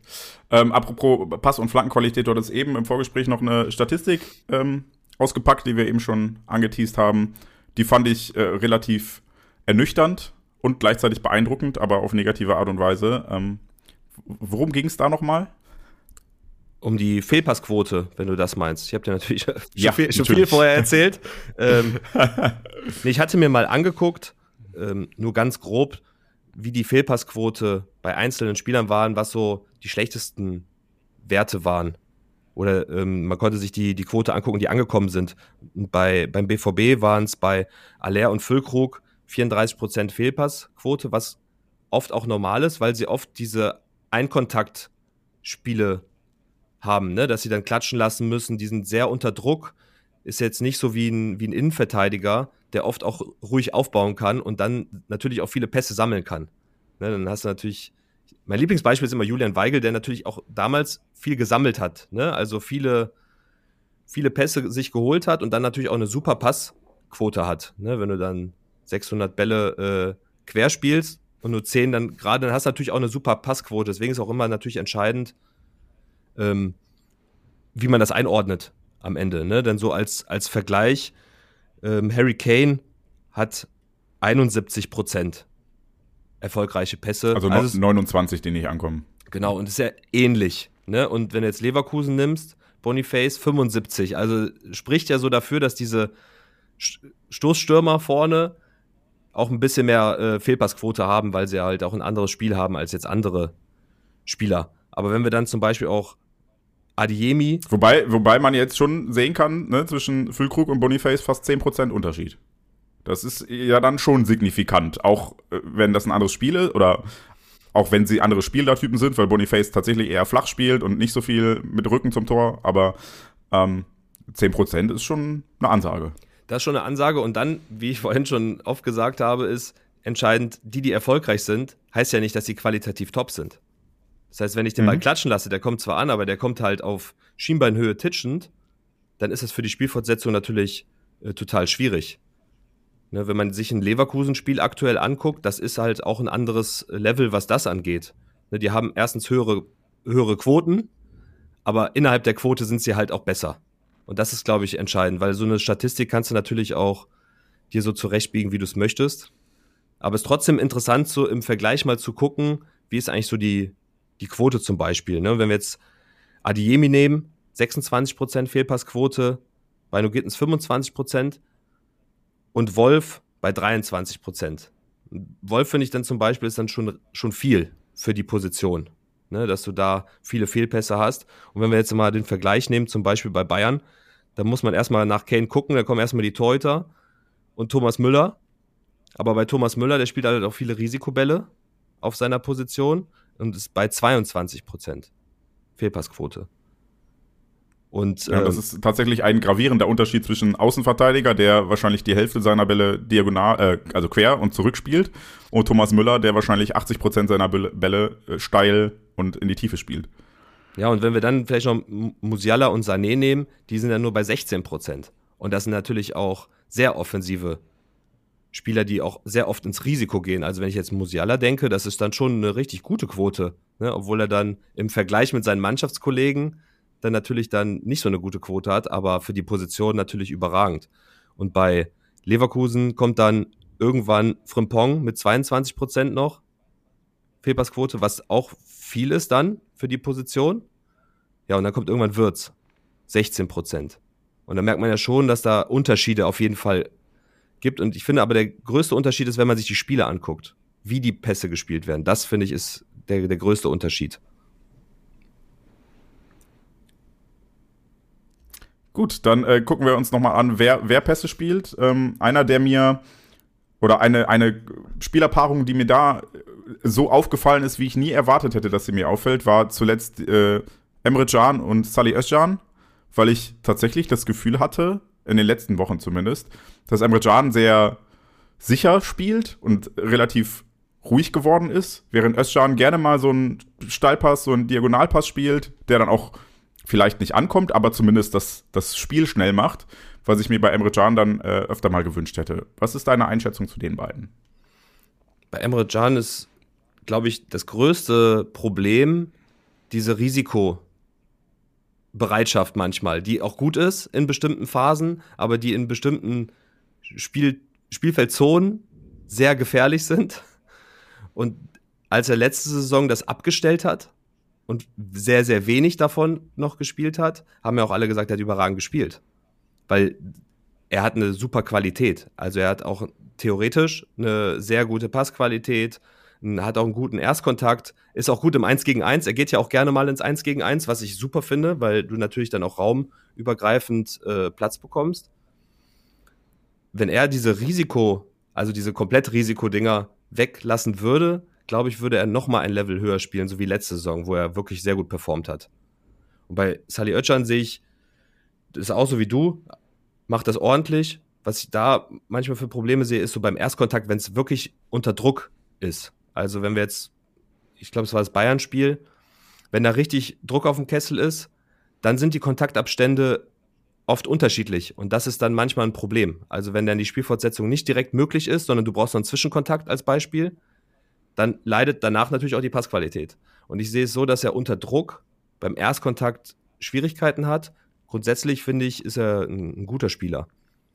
Aber auf einem bestimmten Level, unter einem bestimmten Druck, sehe ich da auf jeden Fall auch Probleme. Ne? Die hat, hat Sabitzer zum Beispiel auch. Im Moment. Ich glaube aber, dass er das grundsätzlich nicht hat. Also ich glaube, ich würde ihn auch dann sozusagen höher bewerten, was die Technik angeht. Am Ende, weil er auch besonders einen sehr guten Schuss hat, den man auch öfter mal einsetzen müsste, also in Szene bringen müsste, weil er wirklich eine gute Schusstechnik hat. Da würde ich auf jeden Fall ihn und Jan spielen lassen. Ähm, ich hatte gerade noch eine Frage, während du erzählt hast. Jetzt ist sie mir leider entfallen. Ähm, ach so, genau. Ähm, Druck und Erstkontakt.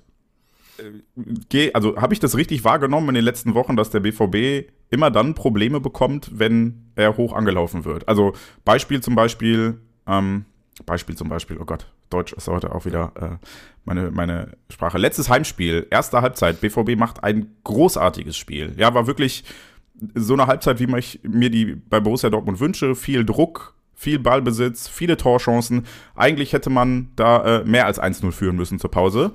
Und dann gab es zur Halbzeit die Umstellung, dass Mainz plötzlich angefangen hat zu pressen. Und plötzlich war der BVB wie tot. Wie kommt das? Also woran liegt das, abgesehen von weniger Zeit? Weil wir sprechen ja die ganze Zeit von Technik und davon, dass das hochbezahlte Profis sind, die alle mit zu den Besten ihres Fachs gehören. Wie kann das sein, dass das so leicht ist, quasi äh, Spieler dann so ein bisschen aus dem Konzept zu bringen? Ja gut, unter Druck musst du natürlich sicher sein in deiner Technik und unter Druck sind die Bewegungsmuster immer auch minimal anders. Also die Beinabstände sind anders, oft enger, kleiner, ne, wenn es jetzt dann eng wird und dann das aufzulösen ist manchmal schwierig. Ne, wenn du jetzt dann aus dem Fußgelenk doch nochmal drehen musst, weil du den Erstkontakt zum Beispiel nicht gut gesetzt hast. Das heißt, wenn man unter Druck kommt und angelaufen wird, dann sieht man die ganzen Probleme, was Erstkontakt und so angeht. Weil dann ist natürlich die Positionierung des Balles entscheidend und wie kann ich das auflösen. Weil wenn du jetzt als Beispiel immer äh, Julian Brandt nimmst, der einen guten Erstkontakt hat, der kann es auch direkt auflösen, normalerweise. Aber dann hast du andere Spieler, jetzt, wenn wir jetzt Özcan zum Beispiel nehmen, wenn der Ball dann zum Beispiel mittig positioniert ist nach seinem Erstkontakt oder vielleicht auf einem anderen Bein, dann hat er Probleme, das aufzulösen in einer Top-Qualität. Und dann kommt dieser Rattenschwanz, den ich vorhin schon gesagt habe. Denn der erste Kontakt sitzt nicht, dann kommt der erste Ball titschend dann hat der nächste Probleme, dann hat er vielleicht auch einen schlechten Kontakt und dann nehmen die Dinge ihren Lauf am Ende. Ne, dann ist halt irgendwann der Ball verloren. Und ich glaube, unter Druck siehst du halt auch, was so Erstkontakt und sowas angeht, wer Top-Qualität hat und wer nicht. Das Schlimme finde ich ist manchmal, dass sich dann bei Top-Spielern auch diese Fehler einschleichen. Und da fragt man sich, warum das so ist. Also warum dann, weiß ich nicht, Marco Reus den Ball dann verliert, obwohl er technisch wirklich herausragend ist warum ihm das dann auch passiert. Bei manchen Spielern wundere ich mich dann nicht, weil ich mir denke, okay, wenn du so angelaufen wirst, so einen schlechten ersten hast, ja, würde jeder den Ball jetzt zum Gegner passen, weil es halt einfach zu schwer ist. Ne? Und dann ist man sich natürlich auch zu schade manchmal. Ist auch logisch, man ist Borussia Dortmund, den Ball einfach wegzukloppen, wenn man merkt, ich komme da nicht mehr weg. Das sieht aber auch sehr schlecht aus und dann wird natürlich auch schnell gepfiffen. Aber wenn die Qualität nicht da ist, muss man das manchmal, glaube ich, so auflösen. Wird aber nicht so gemacht. Also unter Druck, finde ich, sind die Muster halt anders. Um nochmal zusammenzufassen. Und du siehst die Fehler aufgedeckt in, in der Technik. Ist das etwas, was man gezielt trainieren könnte? Also, ja, Erstkontakte unter Druck? Ja, natürlich, wenn du jetzt eine Trainingsform hast, dann ist auch die Frage, was ist dein Anspruch wieder? Was ist dein Qualitätsanspruch? Wenn du jetzt sagst, beim Anlaufen zum Beispiel, der Erstkontakt soll so gesetzt sein, dass ich nach Möglichkeit mindestens zwei Spielfortsetzungen machen kann. Oder ich kann im Idealfall als Außenverteidiger alle Spielfortsetzungen machen. Bedeutet, ich muss den Erstkontakt so haben, dass ich danach Flugball spielen kann, dass ich Diagonalball spielen kann, dass ich abkappen kann, dass ich passen kann. Und dann sich immer zu fragen, konnte ich das gerade oder konnte ich das nicht? Musste ich den Ball hinterherlaufen? War der zu kurz? War der zu lang? Auf welcher Linie liegt der Ball? Weil wenn ich jetzt als Außenverteidiger den Ball nehme, ich nehme den jetzt mit rechts, ich bin rechts Außenverteidiger, nehme den mit, mit rechts und der liegt auf meiner rechten Linie, also rechtes Bein verlängert, da liegt der Ball. Dann ist ja logisch, dass die Spielfortsetzung linker Halbraum möglich ist, Linie äh, möglich ist, äh, Halbraum gerade Flugball, Flugball in die Mitte möglich ist, ist alles möglich. Jetzt nehme ich den Erstkontakt, der kommt aber mittig von mir, also auf Bauchnabel verlängert. Dann ist die Spielfortsetzung Linie entlang schon fast nicht mehr möglich, sondern da müsste ich ja über, übers Fußgelenk nochmal drehen oder einen Zwischenkontakt nehmen. Das heißt für mich ist die Spielfortsetzung Zentrum da oder zurückspielen. Jetzt wird die aber im hohen Pressing zugelaufen. Und dann stehe ich da. Ich habe aber nur noch diese Option theoretisch. Was mache ich dann? Da benutze ich einen Kontakt, schirm den Ball ab und dann passiert das, was halt oft passiert. Ich verliere den Ball oder spiele einen qualitativ schlechten Ball. Das heißt, wenn ich meinen Anspruch erhöhe und sage, mein Außenverteidiger muss in der Situation XY mindestens die und die Option haben nach dem Kontakt und ich bin nicht damit zufrieden, wenn er die Option nicht hat, dann kann ich diese Situation auch lösen. Ich finde immer das Beispiel Leverkusen, weil ich habe einen Spieler bei Leverkusen, da ist es halt auch so. Ne? Da wird halt auch gemeckert, wenn du nicht nach da und da auflösen konntest. Und das ist halt spannend, dann zu beobachten, ob das beim BVB auch so ist.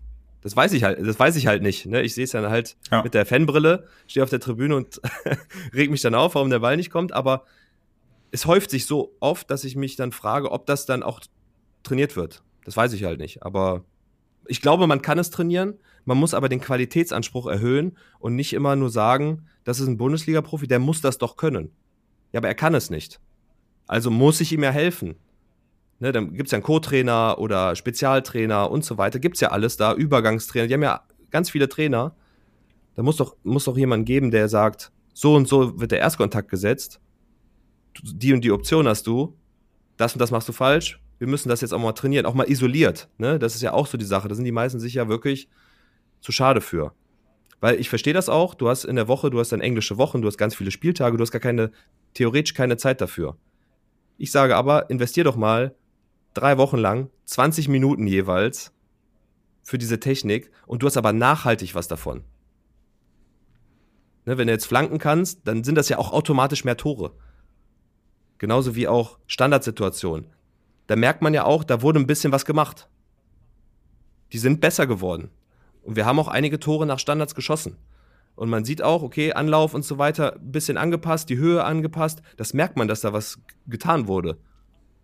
Und das gibt es bei anderen Bereichen, besonders was Passqualität angeht und Erstkontakt, finde ich, da könnte man ein bisschen mehr noch machen. Wäre das dann wirklich so, dass du äh, im Rahmen eines Trainingsspiels zum Spieler hingehen würdest und sagen würdest, so stopp, wir hören jetzt hier auf, dein Erstkontakt war scheiße, du musst das so und so machen und dann geht es erst weiter? Oder wie muss ich mir das im Training vorstellen? Gerade wenn du jetzt äh, gesagt hast, oder wie ist es bei Leverkusen, wenn du äh, da ein bisschen Einblicke hast? Nein, du, du wirst ja bei solchen Formen, du spielst diese Form und die nehmen ja auch die Einheiten auf, alle. Ich hatte mhm. ja auch schon in meinem Podcast den Daniel Ackermann, der Videoanalyst vom BVB. Ähm, die nehmen ja jedes Training auf. Und da kannst du es natürlich auch danach sagen. Oder du musst halt mal beobachten, was für Muster gibt es. Und dann würde ich sagen, komm doch mal separat raus. Oder ich weiß nicht, äh, fünf Spieler haben das Problem Erstkontaktabstand, dass die mal eine kleine Trainingsgruppe zusammenbilden und dann das gezielt mal trainieren. Ich würde jetzt nicht die äh, Trainingsform da immer anhalten und dann schimpfen und so weiter, sondern gucken, was gibt es eigentlich für Muster? Weil es gibt Muster beim BVB. Das ist ganz klar zu sehen, dass es bestimmte Muster gibt und Fehlerbilder gibt. Und die werden halt nicht behandelt, sondern es wird halt gesagt, du musst es doch können. Du bist doch Bundesliga-Profi, du kostest 30 Millionen, du musst es doch können. Kannst du aber nicht. und dann kann man da dran gezielt arbeiten. Gibt natürlich Spieler, die das dann auch vielleicht privat machen und dann noch extra trainieren. Aber ich glaube, im Mannschaftskontext würde das gut tun, wenn die da noch ein bisschen was äh, machen würden. Ich, ich wollte gerade dieses äh, private Beispiel bringen. Jeder kennt die Beispiele von äh, irgendwelchen Weltklasse-Spielern, die man halt dafür kennt, dass sie nach der Trainingseinheit sich dann halt auch noch mal eine halbe Stunde auf den Trainingsplatz gestellt haben und Freistöße geschossen haben. Einfach für sich selber. Einfach alleine. Die Mannschaft war schon längst in der Kabine und die, weiß ich nicht, Nuri Shahin stand dann da noch und hat Freistöße geübt, bis er ihn perfekt über die Mauer heben konnte. Einfach, weil er den eigenen Antrieb hatte. Und ich glaube, das ist tatsächlich auch etwas, was bei Borussia Dortmund aktuell so ein bisschen fehlt. Da, da sehe ich vielleicht zwei, drei Spieler im Kader, denen ich äh, das attestieren würde, dass sie diesen Antrieb haben und der Rest ist vielleicht auch einfach glücklich damit, dass sie da sind, wo sie sind. Und ähm, ja, ja, das Wort Anspruch kam ja von dir auch schon relativ häufig heute, von daher ist das, glaube ich, ganz treffend. Ja, ich habe da immer so eine Szene im Kopf, wo Jude Bellingham Nico Schulz an, anbölkt im Spiel. Und ich dachte mir, ja, der Ball war einfach nur schlecht. Der war einfach schlecht und es muss doch dein Anspruch sein, das auch abzukönnen, das zu hören. Ne? Also dann auch nicht abzuwinken und so weiter, sondern zu sagen, ey, unser Qualitätsanspruch ist das und das. Und deswegen glaube ich, dass so Spieler wie Haaland und Bellingham in so einem Umfeld, vielleicht wie Manchester City oder jetzt Real Madrid, da ist das, muss das ja so sein, dass der Qualitätsanspruch top, top ist, dass die sich da auch so gut jetzt entfalten können, weil vielleicht dann mehr Spieler so sind wie sie selber, ne? Und den, an, denselben Anspruch vielleicht haben oder manchmal sogar einen höheren. Und da ist halt die Frage, ob das beim BVB auch so ist. Das weiß man halt nicht, wie der Anspruch des Einzelnen sind. Die sind ja gute Bundesliga, Top-Bundesligaspieler, die müssen ja einen Anspruch an sich selber haben.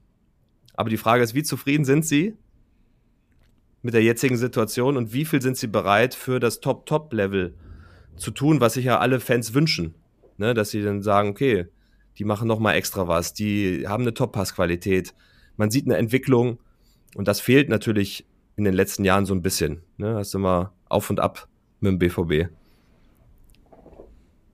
ja, leider durchschnittlich eher ab als auf. Wobei, gut, letzte Saison war ja dann vielleicht auch durch die Schwäche der Bayern nochmal ein kleines Highlight. Und vielleicht hätte das auch ein bisschen über Dinge hinweggetäuscht, die dann jetzt diese Saison ähm, ans Licht getreten sind. Du hast eben gesagt, du bist äh, Fan von mutigen und offensiven Spielern. Dann lass uns doch mal über die offensiven Spieler bei Borussia Dortmund sprechen. Ähm, du hast äh, Marcel Sabitzer schon angesprochen. Du hast ganz oft Marco Reus und Julian Brandt gelobt gerade bei Julian Brandt habe ich immer das Bedürfnis gehabt, dir zu widersprechen, weil da tatsächlich so die Schnittmenge zwischen Genie und Wahnsinn oder der Punkt zwischen wow, krass, was der alles kann und meine Fresse, wie kann der so einen Pass spielen? Das ist ja schon relativ häufig, dass dann auch mal Aussetzer kommen. Und ähm, da, da waren wir, glaube ich, vor ein, zwei Jahren gab es so Situationen, da waren wir relativ froh, als er dann nicht mehr auf der 8 gespielt hat weil er da regelmäßig Fehlpässe gespielt hat, die dann auch wirklich schmerzhaft waren. Ähm, ja. Wie, wie denkst du über Julian Brandt, abgesehen von seiner grundsätzlichen Qualität, eigentlich mit jedem Körperteil außer dem Kopf irgendwas auflösen zu können? Also ich finde den, was rein Technik angeht, ist er der beste Spieler, den wir im Moment haben. Also der ist am Ball ist er wirklich top. Was du sagst, sind manchmal in Situationen, wo du denkst, jetzt brauchen wir eine klare Lösung und keinen genialen Moment, dass dann ja äh, der geniale Moment versucht äh, versucht wird rauszuholen. Ich weiß nicht mehr, welches Spiel es war, wo er versucht hat, glaube ich, mit der mit der Hacke den Ball irgendwie weiterzuleiten und dann ist dadurch ein Tor entstanden am Ende, äh, weil er abgefangen wurde. Solche Momente müssen natürlich reduziert werden, aber unser Offensivspiel lebt halt von ihm und seine technische Ausführung nach vorne ist wirklich gut. Und er hat halt die Kombination aus guter Technik und er sieht halt auch Sachen, die andere nicht sehen. Ne, also er sieht Räume, er sieht Lücken. Er ist eigentlich, was das Offensivspiel angeht, nicht wegzudenken beim BVB. Ich sehe ihn so auf der 10, eigentlich am, am liebsten. So ein bisschen dieser Freigeist, der dann machen kann, was er, was er möchte und der Rest bügelt das aus, weil sein Defensivspiel das ist eine andere Baustelle. Ne? Das war eine Zeit lang richtig gut wieder. Da war es deutlich besser. Jetzt ist es immer so phasenweise. Also mal ist es top, mal fragst du dich, warum gehst du nicht nach, ne? nachdem du den Ball verloren hast? Warum sprintest du nicht zurück und so weiter? Das hatte zum Glück nichts mit Technik zu tun. Also rein technisch ähm, finde ich es ein guter Spieler, genau wie Marco Reus. Man sieht ja auch, wenn die beiden kombinieren, das ist ein anderes Level als bei den anderen im Team. Ne, wenn die Doppelpass spielen und so weiter, das ist, das ist wirklich gut, auch eine super Qualität. Und das ist auch dann der Anspruch, den der BVB haben müsste, was Passqualität angeht, Dosierung und so weiter. Also die beiden würde ich technisch mal ähm, rausnehmen von den anderen. Also die sind wirklich sehr gut. Ja, dann bleiben äh, im zentraloffensiven Mittelfeld noch äh, Sabitzer und äh, Felix Metscher, von dem wir ja im BVB-Trikot noch nicht so viel sehen konnten. Und ehrlicherweise dann auch nicht so viel gesehen haben. Aber wie ist da deine Meinung zu? Sabitzer finde ich, äh, finde ich auch ein, ist ein guter Spieler. Da war ja manchmal nur was Entscheidungsfindung so angeht, ein bisschen schwierig, aber ich finde, der hat einen sehr guten Schuss. Ist ein sehr guter äh, Zubringer, glaube ich. Also gefällt mir technisch eigentlich gut. Matcher hat man die letzten Spiele gesehen, was der BVB, glaube ich, gesehen hat, als sie ihn geholt haben. Ne, auch mal so Raum, raumübergreifend, wenn er seine langen Schritte macht und dann ähm, vielleicht auch mal einen Gegner überwindet. Das war zum Schluss schon, schon richtig gut. Schussqualität, finde ich, ist äh, nicht gut gewesen. Jedenfalls, was ich im BVB-Trikot gesehen habe. Das war eher schwach. Das Sabitzer deutlich stärker, was äh, Abschlussqualitäten angeht. Ich fand, bei Matcher hat man richtig gemerkt, als er gekommen ist, war er sehr nervös und hat immer so ganz enge Kontaktabstände gehabt, beim Dribbling zum Beispiel oder beim Erstkontakt. Das machst du ja meistens nur, wenn du unsicher bist. Dabei ist sein Spiel, glaube ich, eher so dieses raumübergreifende, etwas längere Schritte. So, ich denke da so ein bisschen so an, an Pogba, ne, der auch nicht so klein-klein spielt, sondern dann eher etwas raumübergreifender. Und da finde ich so nach und nach, je länger die Saison dann ging, umso besser hat er sich eigentlich auch, auch eingespielt. Und ähm, was Passqualität zum Beispiel angeht, hat er auch ein paar gute, richtig gute Momente gehabt mit Schnittstellenbällen.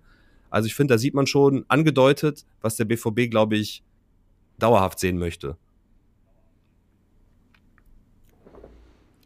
Und dann äh, kommen wir zu, zu einer Position, die beim BVB ja auch so ein bisschen ich, ich weiß gar nicht, ob die richtig besetzt ist, weil wir haben äh, mit Adeyemi und Malen eigentlich außen, ach nicht mal Außenstürmer, eigentlich sind das hängende Spitzen gewesen, zumindest in ihren bisherigen Vereinen, äh, die dann jetzt auf den Flügel ran dürfen oder müssen. Ähm, ich glaube, mit Bino Gittens haben wir einen, einen wirklichen Flügelspieler. Ähm, und dann haben wir noch Gio Reyna, der vorne alles irgendwie mal macht. Ähm, A, natürlich die übliche Frage heute, wie, wie, siehst du die einzelnen Spieler? Und B, äh, findest du, dass sie richtig eingesetzt werden? Ja, grundsätzlich, je nach Spielsystem sind so schnelle Außen jetzt, wenn du jetzt Adiemi und Malen nimmst, natürlich ein super Mittel nach vorne, dich durchzuarbeiten. Was Rainer angeht, den würde ich anders positionieren. Also den würde ich eher so Richtung Halbraum, Zentrum eher sehen. Und ähm, Bino Gittens, finde ich, ist auf Außen auch ganz gut aufgehoben, so im Halbraum im 1 gegen 1. Das macht er schon richtig gut. Gefühlt der einzige von uns, der wirklich 1 gegen 1 gehen kann. Malen vielleicht noch mit Abstrichen, aber dann wird es auch schon eng, weil Adiemi kann eigentlich nur den Trick Ball weit vorlegen, so ein bisschen der Odonkor in, in neu. Ball einmal weit vorlegen und dann ist er vorbei, weil wirklich so in, im Klein-Klein, finde ich, ist Adiemi echt nicht gut. Nee, im Klein-Klein äh, würde ich ihm auch abraten, das weiterzumachen, sondern eher dann auf diese raumübergreifenden Bälle zu nehmen. Wenn er den Erstkontakt lang genommen hat oder dann ins Dribbling lang genommen hat, kamen ja auch gute Szenen äh, bei rum und hat ja auch Tore dadurch vorgelegt. Aber versucht es dann trotzdem immer so ein bisschen auf Klein-Klein zu machen und ich verstehe aber nicht warum. Also, was der Grund ist. Ich würde doch eher vielleicht Steil-Klatsch als Option für mich sehen oder dieses äh, langen Kontakt nehmen und dann dribbeln, einfach die Schnelligkeit ausspielen Deswegen da verstehe ich manchmal nicht, warum er das ähm, ja nicht so macht. Gut, weil vielleicht kein Raum da ist oder weil er zu weit außen ist und in die Mitte muss und dann stehen halt die Verteidiger davor. Ich, ich, ich weiß es auch nicht. Ähm, wie siehst du Donny Malen an der Stelle, der ja ähm, in den letzten Monaten so ein bisschen durch mutmaßliche Unzufriedenheit aufgefallen ist, beziehungsweise dem man dann noch ein bisschen angesehen hat, teilweise, dass er nicht so investiert ist, aber gleichzeitig hatte ich in manchen Spielen das Gefühl, er ist unser bester Mann, zumindest offensiv, weil, weil da immer Gefahr war, weil er einen guten Schuss hat.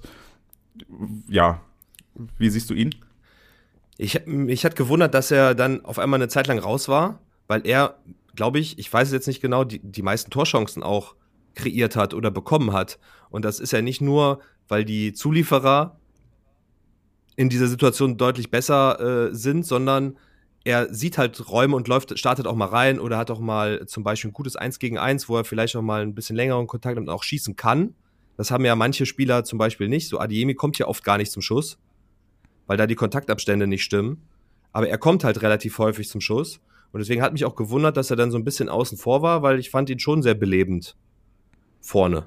Ja, also ich finde ihn grundsätzlich gut. Ich, was bei ihm auffällig ist, dass sobald es aus dem Tempo-Dribbling ist und er aus dem Halbraum schießt, also rechter oder linker Halbraum, je nachdem, wo er gerade ist, überdreht er halt immer sehr hart in der Hüfte und schießt halt immer vorbei. Also dann immer lange Ecke vorbei. Da so ein kleiner Trainingstipp, da muss man mal ein bisschen auf die Hüftstellung einfach achten und da zum Beispiel den Punkt der Hüftdrehung verkürzen. Oder das Standbein anders positionieren. Weil wenn du das Standbein zum Beispiel öffnest, ne, also links ist dein Standbein als Beispiel und du setzt auf und es zeigt sehr weit nach links, dann kannst du dich ja auch mehr in der Hüfte drehen. Das wirst du auch nutzen beim Schuss, weil du willst ja draufknallen. Aber weil du mehr Platz hast, drehst du dich auch mehr. Das heißt, du schießt daneben. Und wenn du jetzt zum Beispiel das merkst, dass das jetzt diese Saison bestimmt zehnmal so war, könnte man zum Beispiel versuchen, das Standbein einfach geschlossener zu positionieren, sich zu drehen wie vorher, aber dann ist halt früher Schluss, weil die Bewegung halt verkürzt ist. Und das sehe ich bei ihm zum Beispiel relativ häufig, dass er dann in, an eine lange Ecke vorbeischießt, ne, wenn er jetzt von rechts kommt, ne, rechter Halbraum links vorbei. Das könnte er zum Beispiel auch mal ein bisschen trainieren, vielleicht, dass er das aus dem Lauf so ein bisschen verbessert. Wenn er im Zentrum zum Schuss kommt, dann sind die Bälle ja eigentlich immer aufs Tor. Und im Idealfall. Also ist es gar nicht so, ist es gar nicht so, wie mein Jugendtrainer immer gesagt hat, dass ich dahin schieße, wo mein Standbein hinzeigt? Nee, das ist nicht so. Das kann so sein, aber ist oft nicht so, weil du hast äh, unterschiedliche Extreme. Manche machen das komplett auf, gleichen aber alles durch ihr Fußgelenk aus. Das heißt, das Fußgelenk dreht sich anders und der Ball fliegt schön oben rein. Jetzt hast du aber jemanden, der hat das komplett geschlossen und geht nur über die Trefferfläche am Ball. Das heißt, es kommt ja auch immer darauf an, wo du den Ball triffst. Treffe ich den mittig, links, rechts, oben, unten, Mitte. Und die gehen dann über die Ballpositionierung, weil sie das Standbein vielleicht wirklich so ausrichten. Ne? Und dann ist immer auch die Frage, äh, Spielbein, Standbein, wie weit sind die auseinander? Sind die eng oder weit? Und da kommt es immer darauf an, hast du einen Spieler, der das ausgleichen kann oder nicht? Und dann hast du zum Beispiel, also mein Lieblingsbeispiel ist dann Julian Brandt, der gleicht das aus. Der kann eigentlich immer unterschiedlich stehen, aber gleicht das über sein Fußgelenk aus oder über, wo er den Ball trifft. Und bei anderen, wenn der Ball nicht richtig liegt und das mit dem Standbein zum Beispiel jetzt anders ausgerichtet ist, schießen halt direkt daneben. Und das wäre so ein Punkt, was er auf jeden Fall mal machen könnte. Genauso wie äh, Beino Gittens kommt ja relativ häufig nach 1 gegen 1 Situation zum Schuss. Haken, Schuss, Haken, Schuss. Und da habe ich mal geguckt, relativ viele Abschlüsse auch mit links. Den letzten hat er ja gegen Mainz gegen die Latte geknallt. Der war ja gut geschossen. Also wenn es jetzt auf fünf Zentimeter am Ende ankommt, dann ist das manchmal so. Aber er müsste zum Beispiel gezielt, finde ich, wöchentlich Abschlüsse mit links trainieren und mit rechts aus dieser Position und das dann auch einfach machen. Regelmäßig machen. Weil die kommen ja oft halb verhungert auf den Torwart und davor macht er alles überragend ob der dann manchmal die äh, Position in der Mitte nicht sieht und so weiter. Sag ich zum Beispiel, ist mir egal. Er schießt ja, also es ist eine Torchance und besser so als immer dieses Hin- und Hergeschiebe, was wir ja auch mal vor ein paar Jahren hatten, wo dann nochmal quergelegt wurde, nochmal quergelegt wurde. Aber wenn er an seinem Abschluss arbeiten würde, der wäre überragend vorne dann. Denk mal an Dembele, äh, DFB-Pokalfinale. Ne? Ja, denke ich gerne dran zurück. Hat der BVB ja. nämlich nochmal gewonnen. Das äh, toll, dass du mir jetzt hier meine, meine Frage vorwegnimmst. Ich wollte nämlich eigentlich, wäre genau meine Frage gewesen, wenn du eine Sache mit äh, Jamie Badu Kittens trainieren könntest, was wäre es? Weil das ist ja gefühlt so unser letzter großer Rohdiamant, den wir äh, haben, nachdem der BVB sich in den letzten Jahren oft dadurch ausgezeichnet hat, Spieler zu haben, wie, wie Haaland, wie Bellingham, wie Sancho, wie wie sie noch alle hießen. Selbst Pulisic oder wie auch immer, die man dann äh, hatte, wo man gedacht hat, okay, die können was, die machen wir, die können wir zumindest zu Geld machen, wenn sie nicht, nicht langfristig bleiben. Ist äh, Beino Gittens jetzt so der letzte, den der BVB noch hat, dahin. Und ähm, abgesehen von seiner durchaus nachvollziehbaren und verzeihbaren Unreife quasi, ähm, die man gerade zum Beispiel gegen PSG klar gesehen hat, wo, wo ich echt gedacht habe, okay, heute zahlt er richtig Lehrgeld, heute merkst du, Soweit ist er noch nicht, nur weil er gegen Bremen mal eine gute Halbzeit gespielt hat. Ähm, was ist das, was bei ihm fehlt und was macht er richtig gut? Ja, habe ich ja gerade schon äh, gesagt. Also Ab Abschluss ist, glaube ich, das, was er machen muss, weil davor ist vieles sehr gut. Ich finde, der hat gute Erstkontakte, der geht gut ins Eins gegen Eins, ist sehr mutig Und was er wirklich gut macht, ist, dass der Ball nach dem 1 gegen 1 so positioniert ist, dass du auch gut schießen kannst. Also der Ball liegt halt auch so, dass du einen vernünftigen Abschluss hinbekommen kannst. Nur ist ja oft so, wenn du äh, Freitorschuss trainierst, also ohne den Haken davor, sondern einfach so äh, schießt, dann sind die Beinabstände meistens so ein bisschen größer. Und dann kriegst du richtig Wucht dahinter, du triffst den schön präzise. Da wird er wahrscheinlich jeden, jeden reinmachen. Aber nach so einem Haken und einem 1 gegen 1 sind die Schritte halt auch kürzer. Und deswegen verkümmern so ein bisschen die Bälle, weil du da natürlich noch ein bisschen anders mit dem Schwung arbeiten musst. Und eigentlich hat er alles, was du brauchst. Das 1 gegen 1, die gute Positionierung, aber dann den Schuss angepasst auf diese Bewegung. Der fehlt, glaube ich, noch. Also, der fehlt, weil sonst hätte er jetzt auch das eine oder andere Tor mehr geschossen. Diese Saison. Und ich finde, man muss seine Technik, also die Schusstechnik, auch auf seine Voraktion anpassen. Und das machen viele nicht.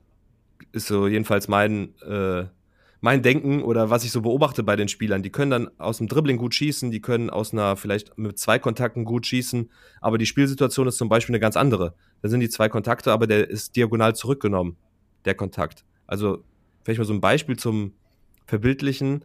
Äh, Toni Kroos spielt ja gute Diagonalbälle oder sehr gute mhm. Diagonalbälle. Er dribbelt an und nimmt den Ball ja oft nicht diagonal nach vorne, oder zur Seite, sondern zieht sich den Ball extra diagonal zurück. Das heißt, er schiebt den Ball wieder zurück, sozusagen zum Torwart, von sich aus gesehen, diagonal zurück und spielt dann aber den Diagonalball. Und dann ist der Diagonalball natürlich anders zu spielen, als wenn ich den frontal spiele. Weil er zieht sich den zurück und spielt dann den Diagonalball über die Hüfte. Also über seine Hüfte. Und der ist natürlich ein bisschen schwerer und anspruchsvoller. Ich gehe fest davon aus, dass er das auch geübt hat. Also diagonal zurückziehen, spielen. Das machen natürlich dann viele Topspieler, um aus dem Druck kurz rauszukommen, weil wenn du den diagonal zurücknimmst, dann ist ja bei vielen Mannschaften so, dass dann die Außenspieler auf einmal die Linie lang gehen. Das ist dann das Signal, Ball zurück und dann wird er lang gespielt. Hat man ja auch oft bei Modric gesehen oder äh, Zierich macht das ja auch ganz oft, geht zurück und spielt dann den Ball äh, lang. Nur dann ist, was, was ich jetzt damit sagen will, ist, dann ist die Technik auf diesen Kontakt angepasst. Und ich glaube, bei ihm ist es so, dass sein Schuss noch nicht auf seinen Dribbling angepasst ist, was er im Spiel macht. Das heißt, ich würde das. Ihm jetzt äh, Beino Gittens. Genau, genau. Und bei ihm würde ich dann sozusagen den Schuss an diese Bewegungen anpassen, weil die doch immer relativ ähnlich sind. Haken, Schuss, Haken, Schuss. Nur dann rollt der Ball halt meistens nicht nach vorne, sondern rollt seitlich. Und dann musst du den Schuss natürlich auch ein bisschen anders setzen, damit du vielleicht auch auf die kurze Ecke kommst. Wenn wir jetzt den Lattenknaller zum Beispiel nehmen, der war ja so im Halbraum vom Tor. Mhm. Wenn er den auf kurz bekommt, ja, keine, keine Chance, der wird den nicht halten. Aber der ist halt relativ scharf geschossen, was gut war, aber halt unpräzise am Ende, was auch die Torpositionierung angeht. Wenn er den auf kurz bekommt, dann wäre sogar die Höhe okay gewesen, glaube ich, dann wäre er einfach reingegangen. Da passt jetzt nur die Höhe nicht. Aber ich würde auf jeden Fall den Schuss angepasst an die Bewegung trainieren. Das heißt, äh, da müssten wahrscheinlich auch, auch alle Spieler äh, so ein bisschen mehr trainieren mit, in Anführungsstrichen, suboptimalen Situationen, also wie sie in suboptimalen Situationen mit dem Ball umgehen, weil ähm, auch da wieder Beispiel aus dem Stadion beim Warmmachen wird der Ball immer quer, also ne, spielst den, den Co-Trainer, Mitspieler an, der legt quer und dann ist Torschusstraining. Das sind ja in der Regel relativ ideale Situationen. Du kannst in Ruhe anlaufen, du weißt, wie der Ball kommt, es ist kein Gegenspieler da das ist ja aber eigentlich nicht so, wie es im Spiel ist. Also wäre es da viel sinnvoller, Situationen zu trainieren, okay, der Ball kommt von der rechten Seite statt von links. Ne? Der kommt vom, von der Außenseite und ich muss schießen und nicht. Also ich kenne das von mir, wenn ich früher auf dem Bolzplatz war, ich fand es immer geil, wenn der Ball von meiner linken Seite kam, weil ich Rechtsfuß bin, dann ich dann mit dem Innenspann schießen konnte. Und wenn der Ball von außen kam, hatte ich immer Probleme, den richtig zu drücken. So, und das heißt, solche Sachen müssten viel mehr trainiert werden, damit die Spieler da auch einfach Erfahrungswerte genießen, sich darauf einstellen können? Ja, das wäre der Idealfall. Ne? Ich, ich weiß ja nicht, wie das BVB-Training ist. Ne? Das bisschen, was man sich dann im Internet angucken kann, das 5 gegen 2 und was sie dann spielen, da kannst du ja nicht viel sehen, ne? was die so regelmäßig machen. Aber äh, wenn man jetzt Torschuss nimmt, empfehle ich immer zu gucken, was bin ich erstmal für ein Stürmertyp und in welche Situation komme ich eigentlich und wie stehe ich zum Tor. Weil Niklas Füllkrug wird andere Abschlusssituationen haben als Donny Malen. Für Donny Malen macht es wenig Sinn, frontal gerade im, im mittleren Sektor draufzulaufen, dann zu schießen, wie jetzt beim Aufwärmen. Sondern er ist ja immer so eher rechter Halbraum und eher vom Tor weg von, mit dem Körper. Das heißt, er muss ja öfter mal über die Hüfte sich drehen, so ein bisschen. Das heißt, die Schüsse kommen bei ihm deutlich häufiger vor. Ne? Und wenn du jetzt Bino Gittens nimmst, der müsste eigentlich nach, nach Haken schießen.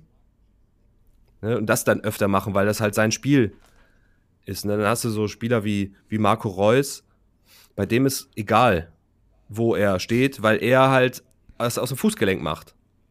Und seine Schusstechnik ist halt für, nicht für jede Position noch ideal, ne, weil der Ball ja fällt.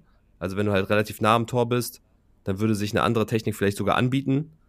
Aber er kann halt alles ausgleichen. Das heißt, es liegt, glaube ich, auch daran, weil er schon viel geschossen hat. Vielleicht hat er das auch schon aus verschiedenen Positionen gemacht. Aber das sehe ich oft auch bei Jugendspielern, auch NLZ-Spieler, die trainieren immer aus idealtypischen Positionen und dann mit relativ wenig Gegnerdruck. Normalerweise musst du eigentlich oft Gegnerdruck dazu nehmen und dann auch in der Position trainieren, wo du schießt und auch mit der Körperhaltung, wie du dort stehst im Spiel. Also meistens weg vom Tor geneigt. Ähm, Kontaktanzahl ist entscheidend. Niklas Füllkrug muss keinen Torschuss aus eigenem Dribbling theoretisch machen. Der muss zwei Kontakte, ein Kontakt machen. Der muss wahrscheinlich sogar 70% Einkontaktabschlüsse machen und nur 30 mit zwei. Und aus dem eigenen Dribbling muss er eigentlich fast gar nicht machen. Ne, und das, wie gesagt, ich weiß es ja halt nicht, ob sie es machen. In manchen Situationen frage ich mich, ob sie das überhaupt trainieren, ob sie überhaupt dann Torschuss machen oder dann halt nur Spielform machen, um dann ihre Taktik vielleicht zu festigen oder Anlaufverhalten und so weiter. Weil ich glaube, das klassische Üben ist einfach out. Das ist einfach nicht mehr on vogue, ja. Also dieses, ich räume mir den Ball an, ich schieße, ich kriege einen Ball, ich mache den direkt weg. Das machen ja nicht mehr so viele extra. Dabei wäre es augenscheinlich so wichtig. Ähm, du sprachst gerade Niklas Füllkrug an. Ähm, kurze Frage an dich. Fandest du seinen Transfer grundsätzlich richtig? Also jetzt mal spieltypisch. Also ist er jemand, der Aller halbwegs eins zu eins ersetzen kann? Ich glaube, er ist ein bisschen anders vom Spielertyp. Also das ist jetzt nur so Bauchgefühl. Ich glaube, mit Aller kannst du halt besser Fußball spielen. So auch, der macht ja wirklich die Bälle auch fest. Also fest, fest. Dann liegt er auch kurz gesichert und dann spielt er weiter. Was auch Direktpassspiel angeht, finde ich ihn auch besser. Also alles, was so einen spielerischen Ansatz hat, finde ich Aller stärker. Ich finde, Niklas Füllkrug ist halt so ein typischer, ich schließe mit einem Kontakt ab, mache ein Tor, ich tank mich hoch und mache ein Kopfballtor. Äh, bei einer Ecke sollten mich lieber zwei decken. Äh, so sehe ich ihn. Und dafür fehlen mir aber die Flanken. Also wenn du so einen Spieler drin hast, das ist ja eine Waffe. Also er ist ja wirklich gut im Kopfballspiel. Dann kann es normalerweise nicht sein, dass er dann, weiß ich nicht, vielleicht nur zwei brauchbare Flanken bekommt im Spiel oder drei. Wenn überhaupt manchmal. Ne, und dann, dann wird da der spielerische Ansatz gewählt. Der ist natürlich auch ein super Wandspieler, hat man ja letztens auch gesehen, als er den Ball festgemacht hat und dann mit dem Außenriss durchgesteckt hat. Hat auch super Momente, aber ich sehe ihn eher so mit einem Kontakt wegmachen. Da sehe ich ihn eigentlich eher. Und Aller sehe ich eher so spielerisch. Ich finde mal ganz spannend, beide spielen zu sehen, gleichzeitig. Das fände ich wirklich mal interessant. Quasi. Ja, aber das wäre doch mal interessant. Also, warum nicht? Einfach mal vielleicht noch mal ausprobieren. Ne? Aber ich weiß auch nicht, warum Aller jetzt äh, fast gar nicht mehr gespielt hat. Ob das jetzt gesundheitliche Gründe hat oder leistungstechnische Gründe. Aber ich fände es mal spannend, wenn beide mal spielen würden. Aber ich finde, sie sind sich ähnlich, aber sie sind nicht, der, nicht exakt derselbe Stürmertyp. Dann haben wir noch einen dritten Stürmer äh, im Kader, der ich, mu ich, muss eine Aussage von vorhin ein bisschen korrigieren, der vielleicht das andere Juwel ist, was Borussia Dortmund vielleicht mittelfristig mal zu Geld machen kann. Oder auch nicht. Ähm, Yusufa Mokoko, der ähm, ja so einen gewissen Drang hat. Ich, ich sehe ihn eigentlich immer ganz gerne spielen, weil ich bei ihm das Gefühl habe, er hat Bock und er geht drauf und er will. Manchmal vielleicht ein bisschen zu viel, manchmal ist er auch noch zu eigensinnig, beziehungsweise für einen Stürmer auch angemessen eigensinnig. Ähm, aber was siehst du bei ihm für Stärken und für Schwächen und wo siehst du das große Entwicklungspotenzial? Wohin geht die Reise für Yusufa Mokoko? Also ich sehe ihn, ich persönlich sehe ihn nicht als einzelne Spitze. Ich glaube, das wäre ein guter Partner für eine Doppelspitze. Ne? Vielleicht dann wirklich mit einem äh, großen Neuner Stoßstürmer und mit ihm zusammen, der ihm dann auch mal Wege frei macht.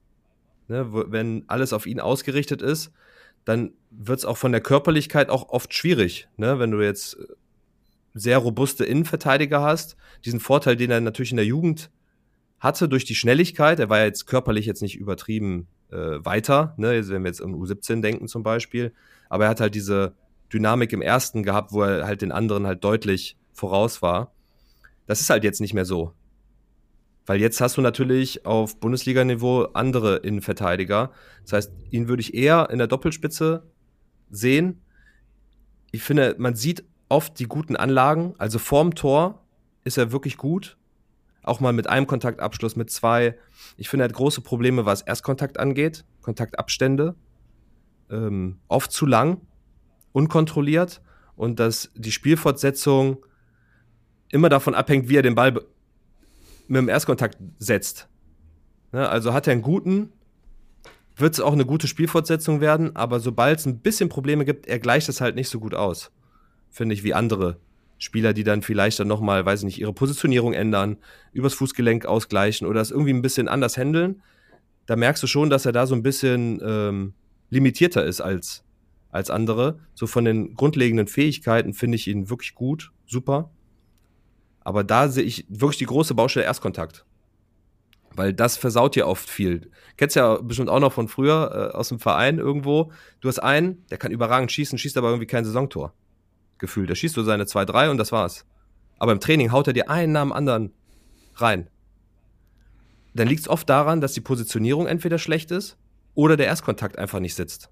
Ne? Weil im Training hast du oft andere Bedingungen als im Spiel. Und da müssen die Kontakte sitzen. Das ist ja oft auch der Unterschied, warum jetzt Spieler, die bei mir trainieren, den Übergang nicht schaffen. Ist ja nicht so, dass alle, die bei mir trainieren, irgendwie Profis werden. So ist es ja nicht. Aber bei denen, wo das stimmt, diese Abstände, Intensität und so weiter, die schaffen es relativ leicht, dann noch den Übergang zu schaffen. Und bei ihm sehe ich Hauptbaustelle wirklich erster Kontakt. Siehst du das anders? Aber Nee, nee, ich, ich wollte nur die Frage stellen, ob äh, diese Hauptbaustelle erster Kontakt ja dann nicht eher dafür spricht, dass er dann doch alleine spielt, weil er ja dann seine Stärken im Abschluss hat. Er müsste dann wahrscheinlich anders eingesetzt werden als ein Füllkrug. Ähm, aber wenn, wenn er im Erstkontakt und dann auch in der Spielfortsetzung so schwach ist, quasi, ob er dann wirklich ein Kombinations- und Mitspieler ist oder ob es dir einfach nur um den Raum geht. Weil gerade dieses Raumgeben-Ding hat man, glaube ich, letztes Jahr, also letzte Saison, äh, gegen die Bayern ganz gut gesehen, wo es mit Modest ja dann ganz gut funktioniert hat, dass die beiden sich gegenseitig den Raum gegeben haben, um entsprechend die zwei Tore noch zu machen. Aber beide jetzt auch keine guten Fußballer gewesen sind. Also es war nicht das Kommunikationsspiel, sondern alleine der Raum. Und deshalb wäre jetzt mein Gedanke, okay, wenn Mukoko eigentlich im Kombinationsspiel durch seinen schlechten Erstkontakt nicht so gut ist, sollte man ihn dann wirklich in der Doppelspitze einsetzen? Oder ist er dann nicht eher auch eine alleinige Spitze, aber halt eine, die man nicht hoch anspielt, sondern steil schickt? Tief anspielt. Ja, ist halt Stand jetzt ein Konterspieler. Ne, also eher mhm. ein Umschaltspieler. Ähm, bei der Doppelspitze hast du ja den Vorteil, dass auch der Fokus der Innenverteidiger oder der, der Sechser nicht nur komplett auf, auf dich ausgelegt sind. Du wirst halt auch nicht immer gedoppelt. Im Normalfall. Nur jetzt, wenn ja. du einzelne Spitze bist, wirst du halt sehr oft gedoppelt. Und wenn du da natürlich Schwächen hast, was den Kontaktabstand angeht, ne, und das Festmachen vielleicht angeht, dann ist es natürlich schwer, weil wenn du jetzt, wenn er jetzt guten ersten hätte oder gute, auch Direktspiel ist manchmal auch ein bisschen schwierig. Wenn du, wenn das da, wenn das besser wäre, dann kannst du auch alleine vorne spielen. Dann machst du Klatsch, Geh, Klatsch, Geh und so weiter. Aber ja, so als alleinige Spitze finde ich eher schwierig. Deswegen spielt er auch so wenig. Weil ich glaube, dass für dieses System mit einer Spitze dann eher die großen Stoßstürmer interessant sind. Weil das finde ich zum Beispiel auch gut, dass der BVB da umgestellt hat, weil wir auch endlich die Option haben, lang rauszuspielen. Die gab es ja eine Zeit lang gar nicht. Du konntest ja eine Zeit lang nicht hoch rausspielen, weil du wusstest, der Ball ist auf jeden Fall weg. Jetzt kannst du auch mal, wenn es hinten mal eng wird, musst du nicht rauskombinieren. Kannst den auch mal lang spielen. Das Problem ist, weil du nicht immer rausspielst. Der Ball ist dann trotzdem musst. weg. Nein, aber wenn, weil damals musstest du ja relativ viel rausspielen und da war die Passqualität auch eine andere, eine bessere. Vielleicht, mhm. weil du es immer musstest, weil du vorne keine Anspielstation hattest, war das Passspiel einfach besser, weil du es einfach immer machen musstest. Jetzt musst du es nicht immer machen, sondern du kannst auch mal hoch auflösen. Und dadurch schluderst du vielleicht auch vorn im, im Aufbauspiel, was die Passqualität angeht. Weiß nicht, das ist nur so ein Gedanke. Ich halte den zumindest nicht für sehr abwegig. Es, äh, man kann das zumindest sehen, dass äh, die Option, ach komm, äh, wir machen halt hoch und lang auf, auf Fülle oder auf Aller, machen wir halt. Ist halt da. Und ja, es wäre vielleicht für die mittelfristige Entwicklung des Fußballs beim BVB sinnvoller, wenn es die nicht mehr gäbe. Aber umgekehrt ist das einfach, wie du sagst, eine Option, die wir uns nicht nehmen lassen sollten. Ähm, jetzt habe ich noch eine Frage. Warum trifft Marco Reus das Tor nicht mehr so häufig wie früher? Also es gab so Situationen, da konntest du die Uhr nachstellen, wenn Reus durch ist, der Ball ist drin. Der schießt den immer flach ins Eck am Torwart vorbei und inzwischen sind so Situationen relativ häufig damit, also enden damit, dass er den Torwart anschießt, dass er, weiß ich nicht, den Ball am Tor vorbeilegt. Ist das eine Alterssache, eine, eine Temposache? Woran liegt sowas? Ich glaube, das ist eher so eine, so eine Flow-Sache. Wenn man so im Flow ist und drinne ist, dann geht das auch leicht von der Hand. Oft waren es ja auch Situationen, wo er von der Positionierung es auch schwer hatte. Ne? Also, dass er dann, weiß ich nicht, so weit rausgezogen wurde oder der Ball so weit rausgespielt wurde, dass es schon sehr schwer war, noch ein Tor zu erzielen. Ne? Also er versucht dann nochmal den rüber zu chippen und so weiter, aber die Torhüter werden ja jetzt über die Jahre auch besser. Ne? Dass sie dann stehen, im Block bleiben und so weiter. Das war vor ein paar Jahren natürlich noch ein bisschen, bisschen schwächer als vielleicht jetzt. Also ich glaube, dass er nicht so ganz im Flow ist, das ist so eine Sache. Und auch, man muss mal die Abschlusspositionen mal sich angucken und bewerten. Und oft ist der Winkel schon sehr spitz, wo er zum Abschluss gekommen ist, was natürlich dann davor dafür spricht, dass irgendwas in der Positionierung vielleicht hätte ein bisschen besser gemacht werden können. Oder dass vielleicht die einzige Option ist, dann am Ende dann den so steil zu spielen. Also ich glaube, das ist so eine Kombination aus beiden, weil ich glaube, dass es liegt nicht an, an seinen technischen ähm, Fertigkeiten. Ne? Marco Reus bräuchte kein Techniktraining.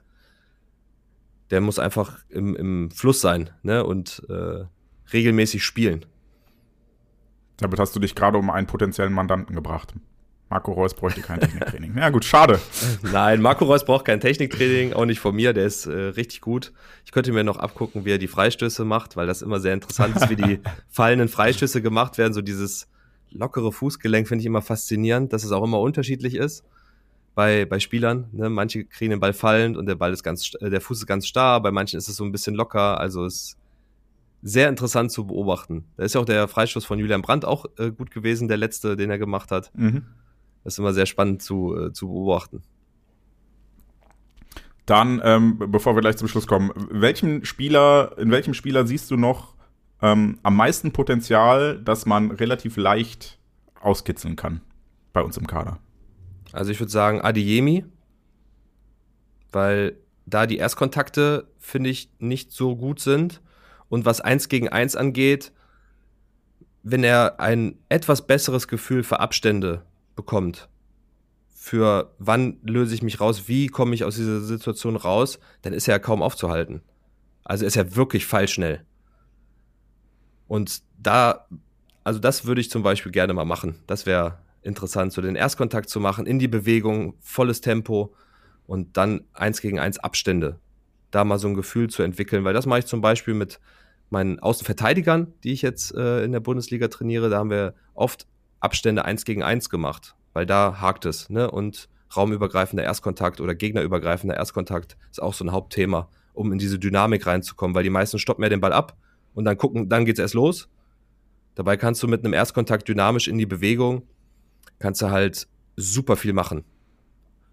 Also das wäre so, so die eine Sache. Und ich würde super gerne äh, alle Außen äh, haben und Flanken machen, weil das geht, das geht einfach schnell. Das geht einfach schnell. Weil die Muster, die sind ja deutlich zu erkennen, wer was wie macht und wie gut kann. Ne, dass dann Benzebaini eher in eine Chipflanke reingehen sollte, weniger Wucht, aber dafür mehr Genauigkeit, mehr Präzision. Dann würde er vielleicht sogar den Scharfen mal trainieren, dass er den ein bisschen schärfer bekommt. Und dann hast du so die rechte Seite, die müssen natürlich auch Flanken machen, was Höhe besonders angeht, weil die immer unterschiedlich ist. Und jetzt dann äh, umgekehrt die böse Frage: In wem siehst du Hopfen und Malz verloren? Bei keinem. Alle können noch was machen. Aha. Und jetzt die undiplomatische Antwort? Nein, das sind doch alles gute Spieler. Das sind alles gute, gute Jungs. Also da kann man auf der Tribüne schimpfen, wie man will. Ich schimpfe ja auch öfter mal, aber ich gucke natürlich dann nur aus Fansicht. Die, sind, die haben alle die Fähigkeiten, gut zu spielen. Das sieht man ja auch stellenweise, wie gut sie spielen können. Ne, wenn man jetzt das Champions League-Gesicht nimmt und da vielleicht mal sich so aus jedem Spiel so 20 Minuten rausnimmt, was eigentlich möglich ist und machbar ist. Und dann aber, wie es in der Bundesliga läuft. Und dann ist halt die Frage, wie sind sie bereit, an den Sachen zu arbeiten? Weil es ist ja nicht, der Hauptfaktor ist ja nicht Technik. Gut, Passqualität würde ich schon sagen, das ist ein Hauptfaktor, aber es sind ja so Sachen wie gegen den Ball. Äh, vorne, ne? wie erspielen wir uns Torchancen? Dass sie da vielleicht noch ein bisschen mehr bereit sind, daran zu arbeiten. Das, das würde ich mir auf jeden Fall wünschen. Ähm, aber ich glaube, die Spieler sind alle gut. Der Großteil der Spieler ist auch deutlich stärker als die Spieler, die ich trainiere am Ende. Aber diese Bereitschaft, weiß ich nicht, ob die da ist. Ich würde es mir wünschen, aber manchmal zweifle ich daran, wenn ich sehe, dass manche Sachen halt über Monate und Jahre gleich sind. Und wenn sie gleich sind, dann wird ja nichts gemacht worden sein. Und das, das ist das, was mich am meisten immer stört. Aber das Potenzial, das sind alles gute Kicker. Muss man, man schimpft immer über Benzibaini, aber zwischendurch macht er Sachen, wo du sagst, wow, das jetzt zusammengeschnitten auf einem YouTube-Video, überragend. Nein, aber wirklich, der macht ja wirklich gute Sachen. Das Problem ist aber, dass diese Grundsachen, Passqualität, mittlere, kurze Distanz, Erstkontakt, Flankenspiel, Diagonalwechsel, einfach zu wechselhaft ist. Und das ist, glaube ich, das, was auch die, die Fans stört auf der Tribüne. Das ist auch das, was mich stört, weil ich mir denke, ihr macht die ganze Woche, ihr arbeitet daran, aber klar, Regeneration und so weiter, ich weiß das alles. Aber ich denke mir so, an manchen Sachen, ah, die, an denen kann man arbeiten. Das kann man einfach mal machen. Ja, das ist auch eine Sache, die ich ähm, jedes Mal sage. Ging irgendwann los mit Kevin Großkreuz, der freistehend Bälle übers Tor geschossen hat, wo ich mir gedacht habe, ey, es kann nicht sein, dass du mehrere Millionen Euro im Jahr verdienst und es nicht schaffst, so einen Ball aufs Tor zu bringen. Das ist die einzige Anforderung, buchstäblich, die ich an dich stelle. Wenn du frei stehst, der Ball muss aufs Tor kommen. Wenn da ein Torwart ist, wenn da ein Gegenspieler ist, meinetwegen, alles gut, aber der Ball muss in Richtung Tor fliegen. So, wenn er daneben fliegt, machst du deinen Job schlecht. Und äh, ich glaube, so ist es dann ganz oft auch bei, bei anderen Spielern des BVB, dass man sich dann denkt, boah, es kann doch nicht sein. Ähm, A, wie du sagtest, es gibt ganz oft die Positivbeispiele, dass sie es können. Und dann gleichzeitig zu sehen, dass sie es nicht können oder dass sie es nicht regelmäßig können, nicht konstant können, nicht immer können, wie auch immer. Ich glaube, das ist, hast du schon richtig gesagt, das Frustrierende, dass man bei den meisten davon weiß, wie gut sie es könnten, aber dann regelmäßig sieht, wie schlecht sie es machen. Und äh, diese Konstanz, das ist auch etwas, ähm, ich, ich, bleibe immer noch bei meiner These, dass der BVB mit das schlechteste Passspiel der Bundesliga hat. Die, die sehe ich jetzt noch nicht ganz widerlegt, auch nach fast anderthalb Stunden mit dir heute. Aber ähm, das sind immer die Sachen, die mir dann auffallen. Wenn ich mir angucke bei den Bayern, ne, wie da die Erstkontakte sind und so weiter. Einfach durch die Bank, bei jedem Spieler besser. Das ist einfach ein Niveau, wo ich mir echt denke, das, ich verstehe nicht, warum der BVB nicht da ist, weil ähm, ich glaube, es fehlt weder an, an dem Geld noch an den technischen Möglichkeiten am Trainingszentrum, um daran zu arbeiten. Warum ist das so exorbitant viel schlechter? Dass natürlich Spieler von der Qualität, die beim BVB spielen und Spieler von der Qualität des FC Bayern, dass da Unterschiede sind, alleine bei dem Geld, was zur Verfügung steht und so weiter. Meinetwegen, aber dass die Unterschiede so groß sind, dass uns äh, Stuttgart zweimal komplett an die Wand spielt, mit einem Drittel des Etats, das dürfte halt nicht sein. Und da bin ich dann, wie du sagst, frustriert, weil ich das Gefühl habe, da wird nicht alles dafür getan. Punkt. ja, es, aber ich glaube, um das nochmal so abzurunden, ich glaube wirklich, das hat was mit Qualitätsanspruch zu tun. Ich glaube, das hat damit zu tun. Ich weiß es nicht, aber wie hoch setzt du deinen Qualitätsanspruch? Und wenn du. Aber äh, bezogen jetzt auf die, jeden, jede Person an sich oder auf den Verein, also wenn du dich jetzt mal in die Rolle von Edin Terzic denkst, wie würdest du das ändern? Ich weiß, es ist nicht, nicht ganz genau dein äh, Aufgabengebiet. Du bist ja dann eher Techniktrainer als Mannschaftstrainer, aber äh, was wären Hebel, die du bewegen würdest, um das zu ändern? Erstmal würde ich definieren, was für eine Qualität ich überhaupt haben möchte. Dann musst du diesen Anspruch natürlich im Training, finde ich, dauerhaft hochhalten und dich auch nicht damit zufrieden geben, wenn es nicht so ist. Ja, also, wenn das Passspiel nicht stimmt und wir arbeiten jetzt, sagen wir mal, in der Vorbereitung daran und das stimmt nicht, dass dann der Fokus, der muss dann weiter da drauf bleiben, bis es sitzt. Also wirklich bis zum Erbrechen das zu machen, bis das meinen Ansprüchen ja, standhält am Ende. Und dann aber auch mit voller Konsequenz. Weil das ist, glaube ich, dann Verein ist immer auch Politik. Der Berater, der mit dem und so weiter. Das, da will ich gar nichts äh, zu sagen. Das ist einfach so. Da braucht auch, ist, ist keine äh, Traumwelt, ne? wo man dann sagt, ah, weiß nicht, der Spieler spielt jetzt äh, das dritte Mal hintereinander, der spielt auch so schlecht, warum spielt der? Das hat oft auch andere Gründe. Aber wenn jetzt dein Qualitätsanspruch ist so hoch und jetzt nehmen wir einen Spieler, keine Ahnung, der heißt jetzt Klaus, ja, und der Klaus erfüllt jetzt zwei Wochen lang nicht meine Ansprüche, dann sitzt Klaus auf der Tribüne. Mit aller Konsequenz. Bis er dann spürt, ich muss diesem Qualitätsanspruch entsprechen, damit ich mitspielen kann. Ne? Und da glaube ich, dafür ist der Kader nicht groß genug mit einer großen Qualität sozusagen. Also das, das fehlt. Und dadurch haben Spieler, die grundsätzlich eine Top-Qualität haben, immer eine höhere Macht zu spielen. Wenn du auf der Tribüne stehst, dann sagen ja oft, ja, dann lass doch die aus der zweiten spielen oder da muss doch die A-Jugend spielen, die werden sich ja voll aufreißen und so weiter. Wenn Marco Reus 70 Prozent gibt, ist der trotzdem noch besser als die Jungs, die dann hochkommen. Einfach rein von der Qualität. Und deswegen weil es auch andere Zwänge gibt mit Gehalt und so weiter. Das ist, glaube ich, das Problem. Wenn du, ich, wenn es nur nach Leistung gehen würde und du einen hohen Anspruch hast, müsst, dürften manche nicht spielen. Und die müssten nach manchen Spielen einfach auch mal eine Zeit lang nicht spielen. Und dann müssten andere Spieler die Chance bekommen, zu zeigen, dass sie den Qualitätsanspruch standhalten können. Plus, du musst denen die Möglichkeit geben, das auch äh, zu lernen. Also, wenn ich jetzt Mokoko bin und mein erster Kontakt sitzt nicht, zum Beispiel, und das ist das Ausschlusskriterium, warum ich im Moment nicht spiele, muss ich ihm die Möglichkeit geben, das zu trainieren. Ich muss ihm extra Trainer geben, ich muss ihm Möglichkeiten äh, in der Trainingswoche geben, dass er sich beweisen kann, dass er besser wird. Und wenn er besser wird und dann auf Stand ist, muss ich ihn auch spielen lassen. Und das ist ja immer so, so die Waage, ne, was so ein Trainer alles beachten muss. Also, wie gesagt, Qualitätsanspruch hoch und dann mit aller Konsequenz durchziehen.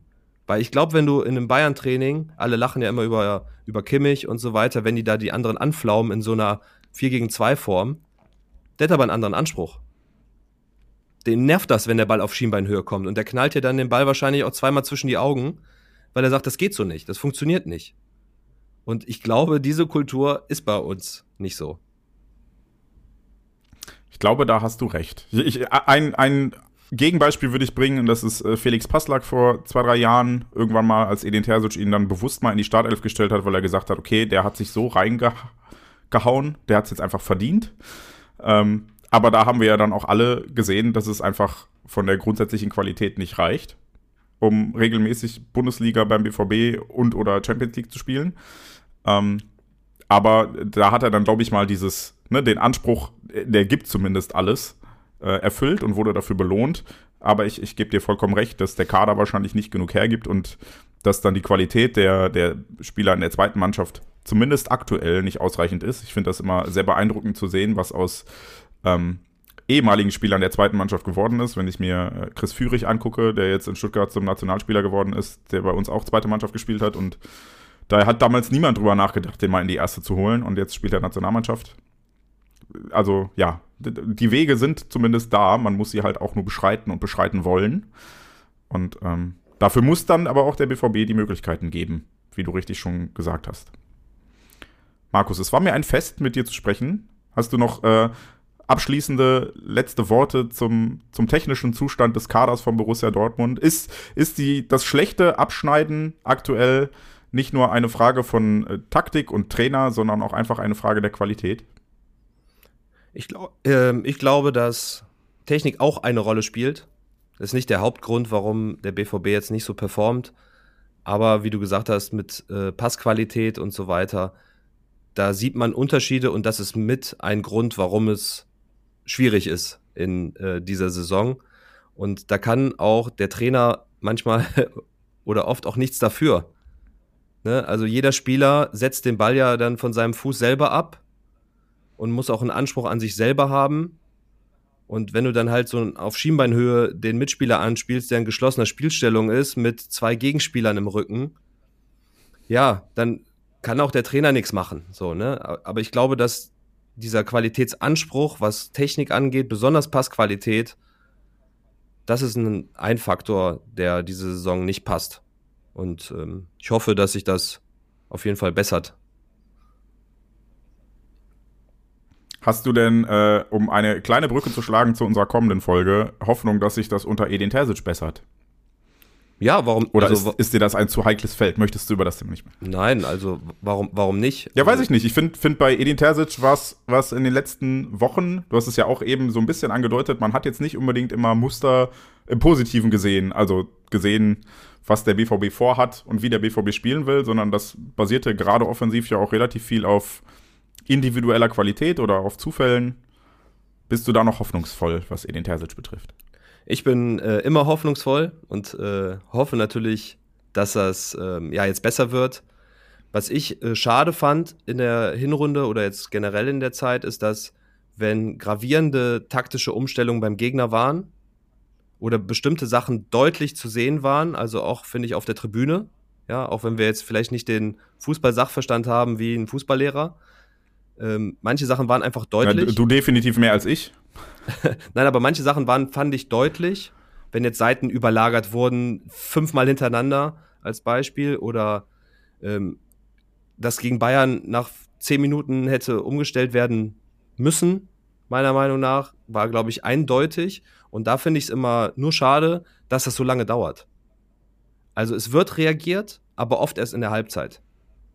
Und auch was Wechsel und so an äh, und so weiter angeht, ist ja oft relativ spät, ist jetzt nur aus dem Gefühl, ich weiß nicht, ob das jetzt die letzten Male äh, besser war oder früher, aber es wird halt relativ spät reagiert und manchmal kommt es mir so vor, als wenn die Lösung zu lange dauert, einfach, bis sie, bis sie da ist. Und manchmal ist dann zu spät. Das ist vielleicht auch ein ganz schönes Sinnbild für die allgemeine Situation beim BVB, ne? dass das Prinzip Hoffnung, ach, das wird sich schon, die müssen nur alle und wenn jetzt alle das tun, was ich ihnen gesagt habe, dann funktioniert es ja vielleicht muss man dann früher mal sagen, okay, nee, es funktioniert nicht und äh, wir ziehen hier an der Stelle die Reißleine und wechseln aus. Oh Gott, das war jetzt schon wieder. Naja, äh, ob wir das auf den Trainer beziehen oder nicht, besprechen wir in der nächsten Folge. Ähm, falls ihr da draußen Fußballspieler und Spielerinnen seid und äh, eure persönliche Technik verbessern wollt, dann äh, könnt ihr euch gerne an Markus wenden. Wir verlinken ihn natürlich äh, wie immer in den Show Notes. Und ähm, ich, ich persönlich spiele zu selten Fußball, als dass ich davon bisher irgendwie Anspruch genommen hätte. Aber ich bin mir sicher, selbst aus mir könnte Markus noch einen passablen Amateur-Kreisliga-Fußballer machen, wenn ich dann dafür nicht laufen müsste. Na, scheiße, immer dieses Laufen. ähm, ja, ansonsten könnt ihr gerne Markus Podcast hören.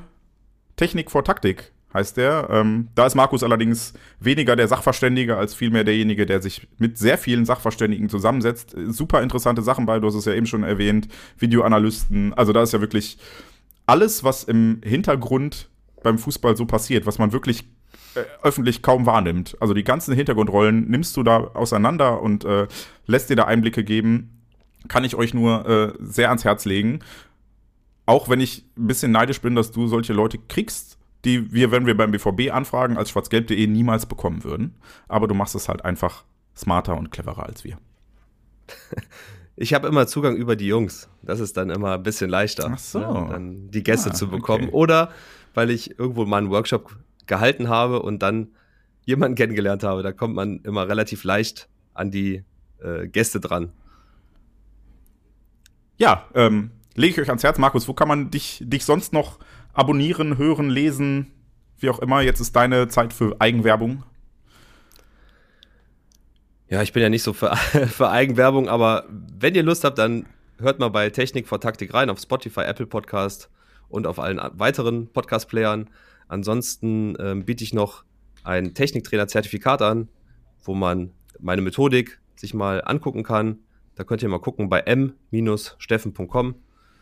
Genau, und ansonsten freue ich mich immer über Trainer und Trainerinnen, die Lust haben, sich auszutauschen oder Spieler und Spielerinnen, die Lust haben, Technik zu trainieren. Ja, und äh, falls Borussia Dortmund das hier hört, ihr braucht's. Macht mal. Ich glaube, ich bleibe lieber auf der Tribüne. Ne, ne, ja, aber ich meine, also, wenn du jetzt die Chance hättest, den BVB zu neuer Stärke zu führen, würdest du es tun? Selbstverständlich würde ich Wenn es es tun. nur erste Mannschaft. Danke, das wollte ich hören. Ich meine, uns liegt ja allen der Verein so sehr am Herzen, dass wir, wenn wir könnten, würden wir uns ja alle äh, Haut mit Haut und Haaren zerreißen, um den BVB erfolgreich zu machen. Genauso wie Edin Terzic das tut, das kann man ihm definitiv nicht absprechen. Aber über den diskutieren wir in der nächsten Folge. Vielen Dank fürs Zuhören. Wenn ihr Feedback habt, wie immer an podcast.schwarzgelb.de. Äh, uns gibt's auch noch auf X, bei äh, auf Ohren. Äh, es gibt einen schwarzgelb.de Discord-Account. Es gibt das BVB-Forum, das Markus eben ansprach. Also wir freuen uns immer über Feedback und äh, wie gesagt, die nächste Folge kommt relativ zeitnah, dann der große Hinrundenrückblick mit äh, relativ großer Besetzung sogar. Aber das äh, hört ihr dann, wenn es soweit ist. Vielen Dank fürs Zuhören, vielen Dank für deine Zeit, Markus. Äh, das waren sehr viele äh, Einblicke, sicherlich auch mit ein paar Fachbegriffen gespickt. Ich hoffe, dass es für alle da draußen nachvollziehbar war. Ich finde, du hast dir schön Mühe gegeben, dann immer verständliche Beispiele zu bringen, nachdem du was von Spieleröffnung, Positionierung, Beinabständen, was auch immer erzählt hast. Ähm, ich konnte zumindest folgen und ich glaube, wenn ich das kann, dann könnt ihr da draußen das auch. Ähm, das war's. Ich hoffe, ihr hattet wunderschöne Feiertage und falls wir uns dieses Jahr nicht mehr hören, wünsche ich euch einen guten Rutsch ins Jahr 2024. Ansonsten bis zur nächsten Folge. Vielen Dank fürs Zuhören und her BVB.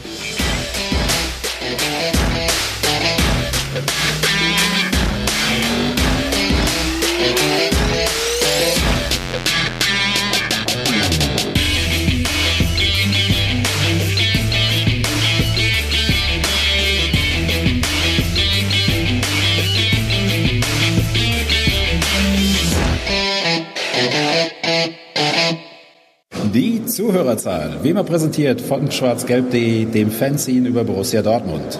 Auf Ohren bedankt sich bei 19.009 Zuhörern ausverkauft.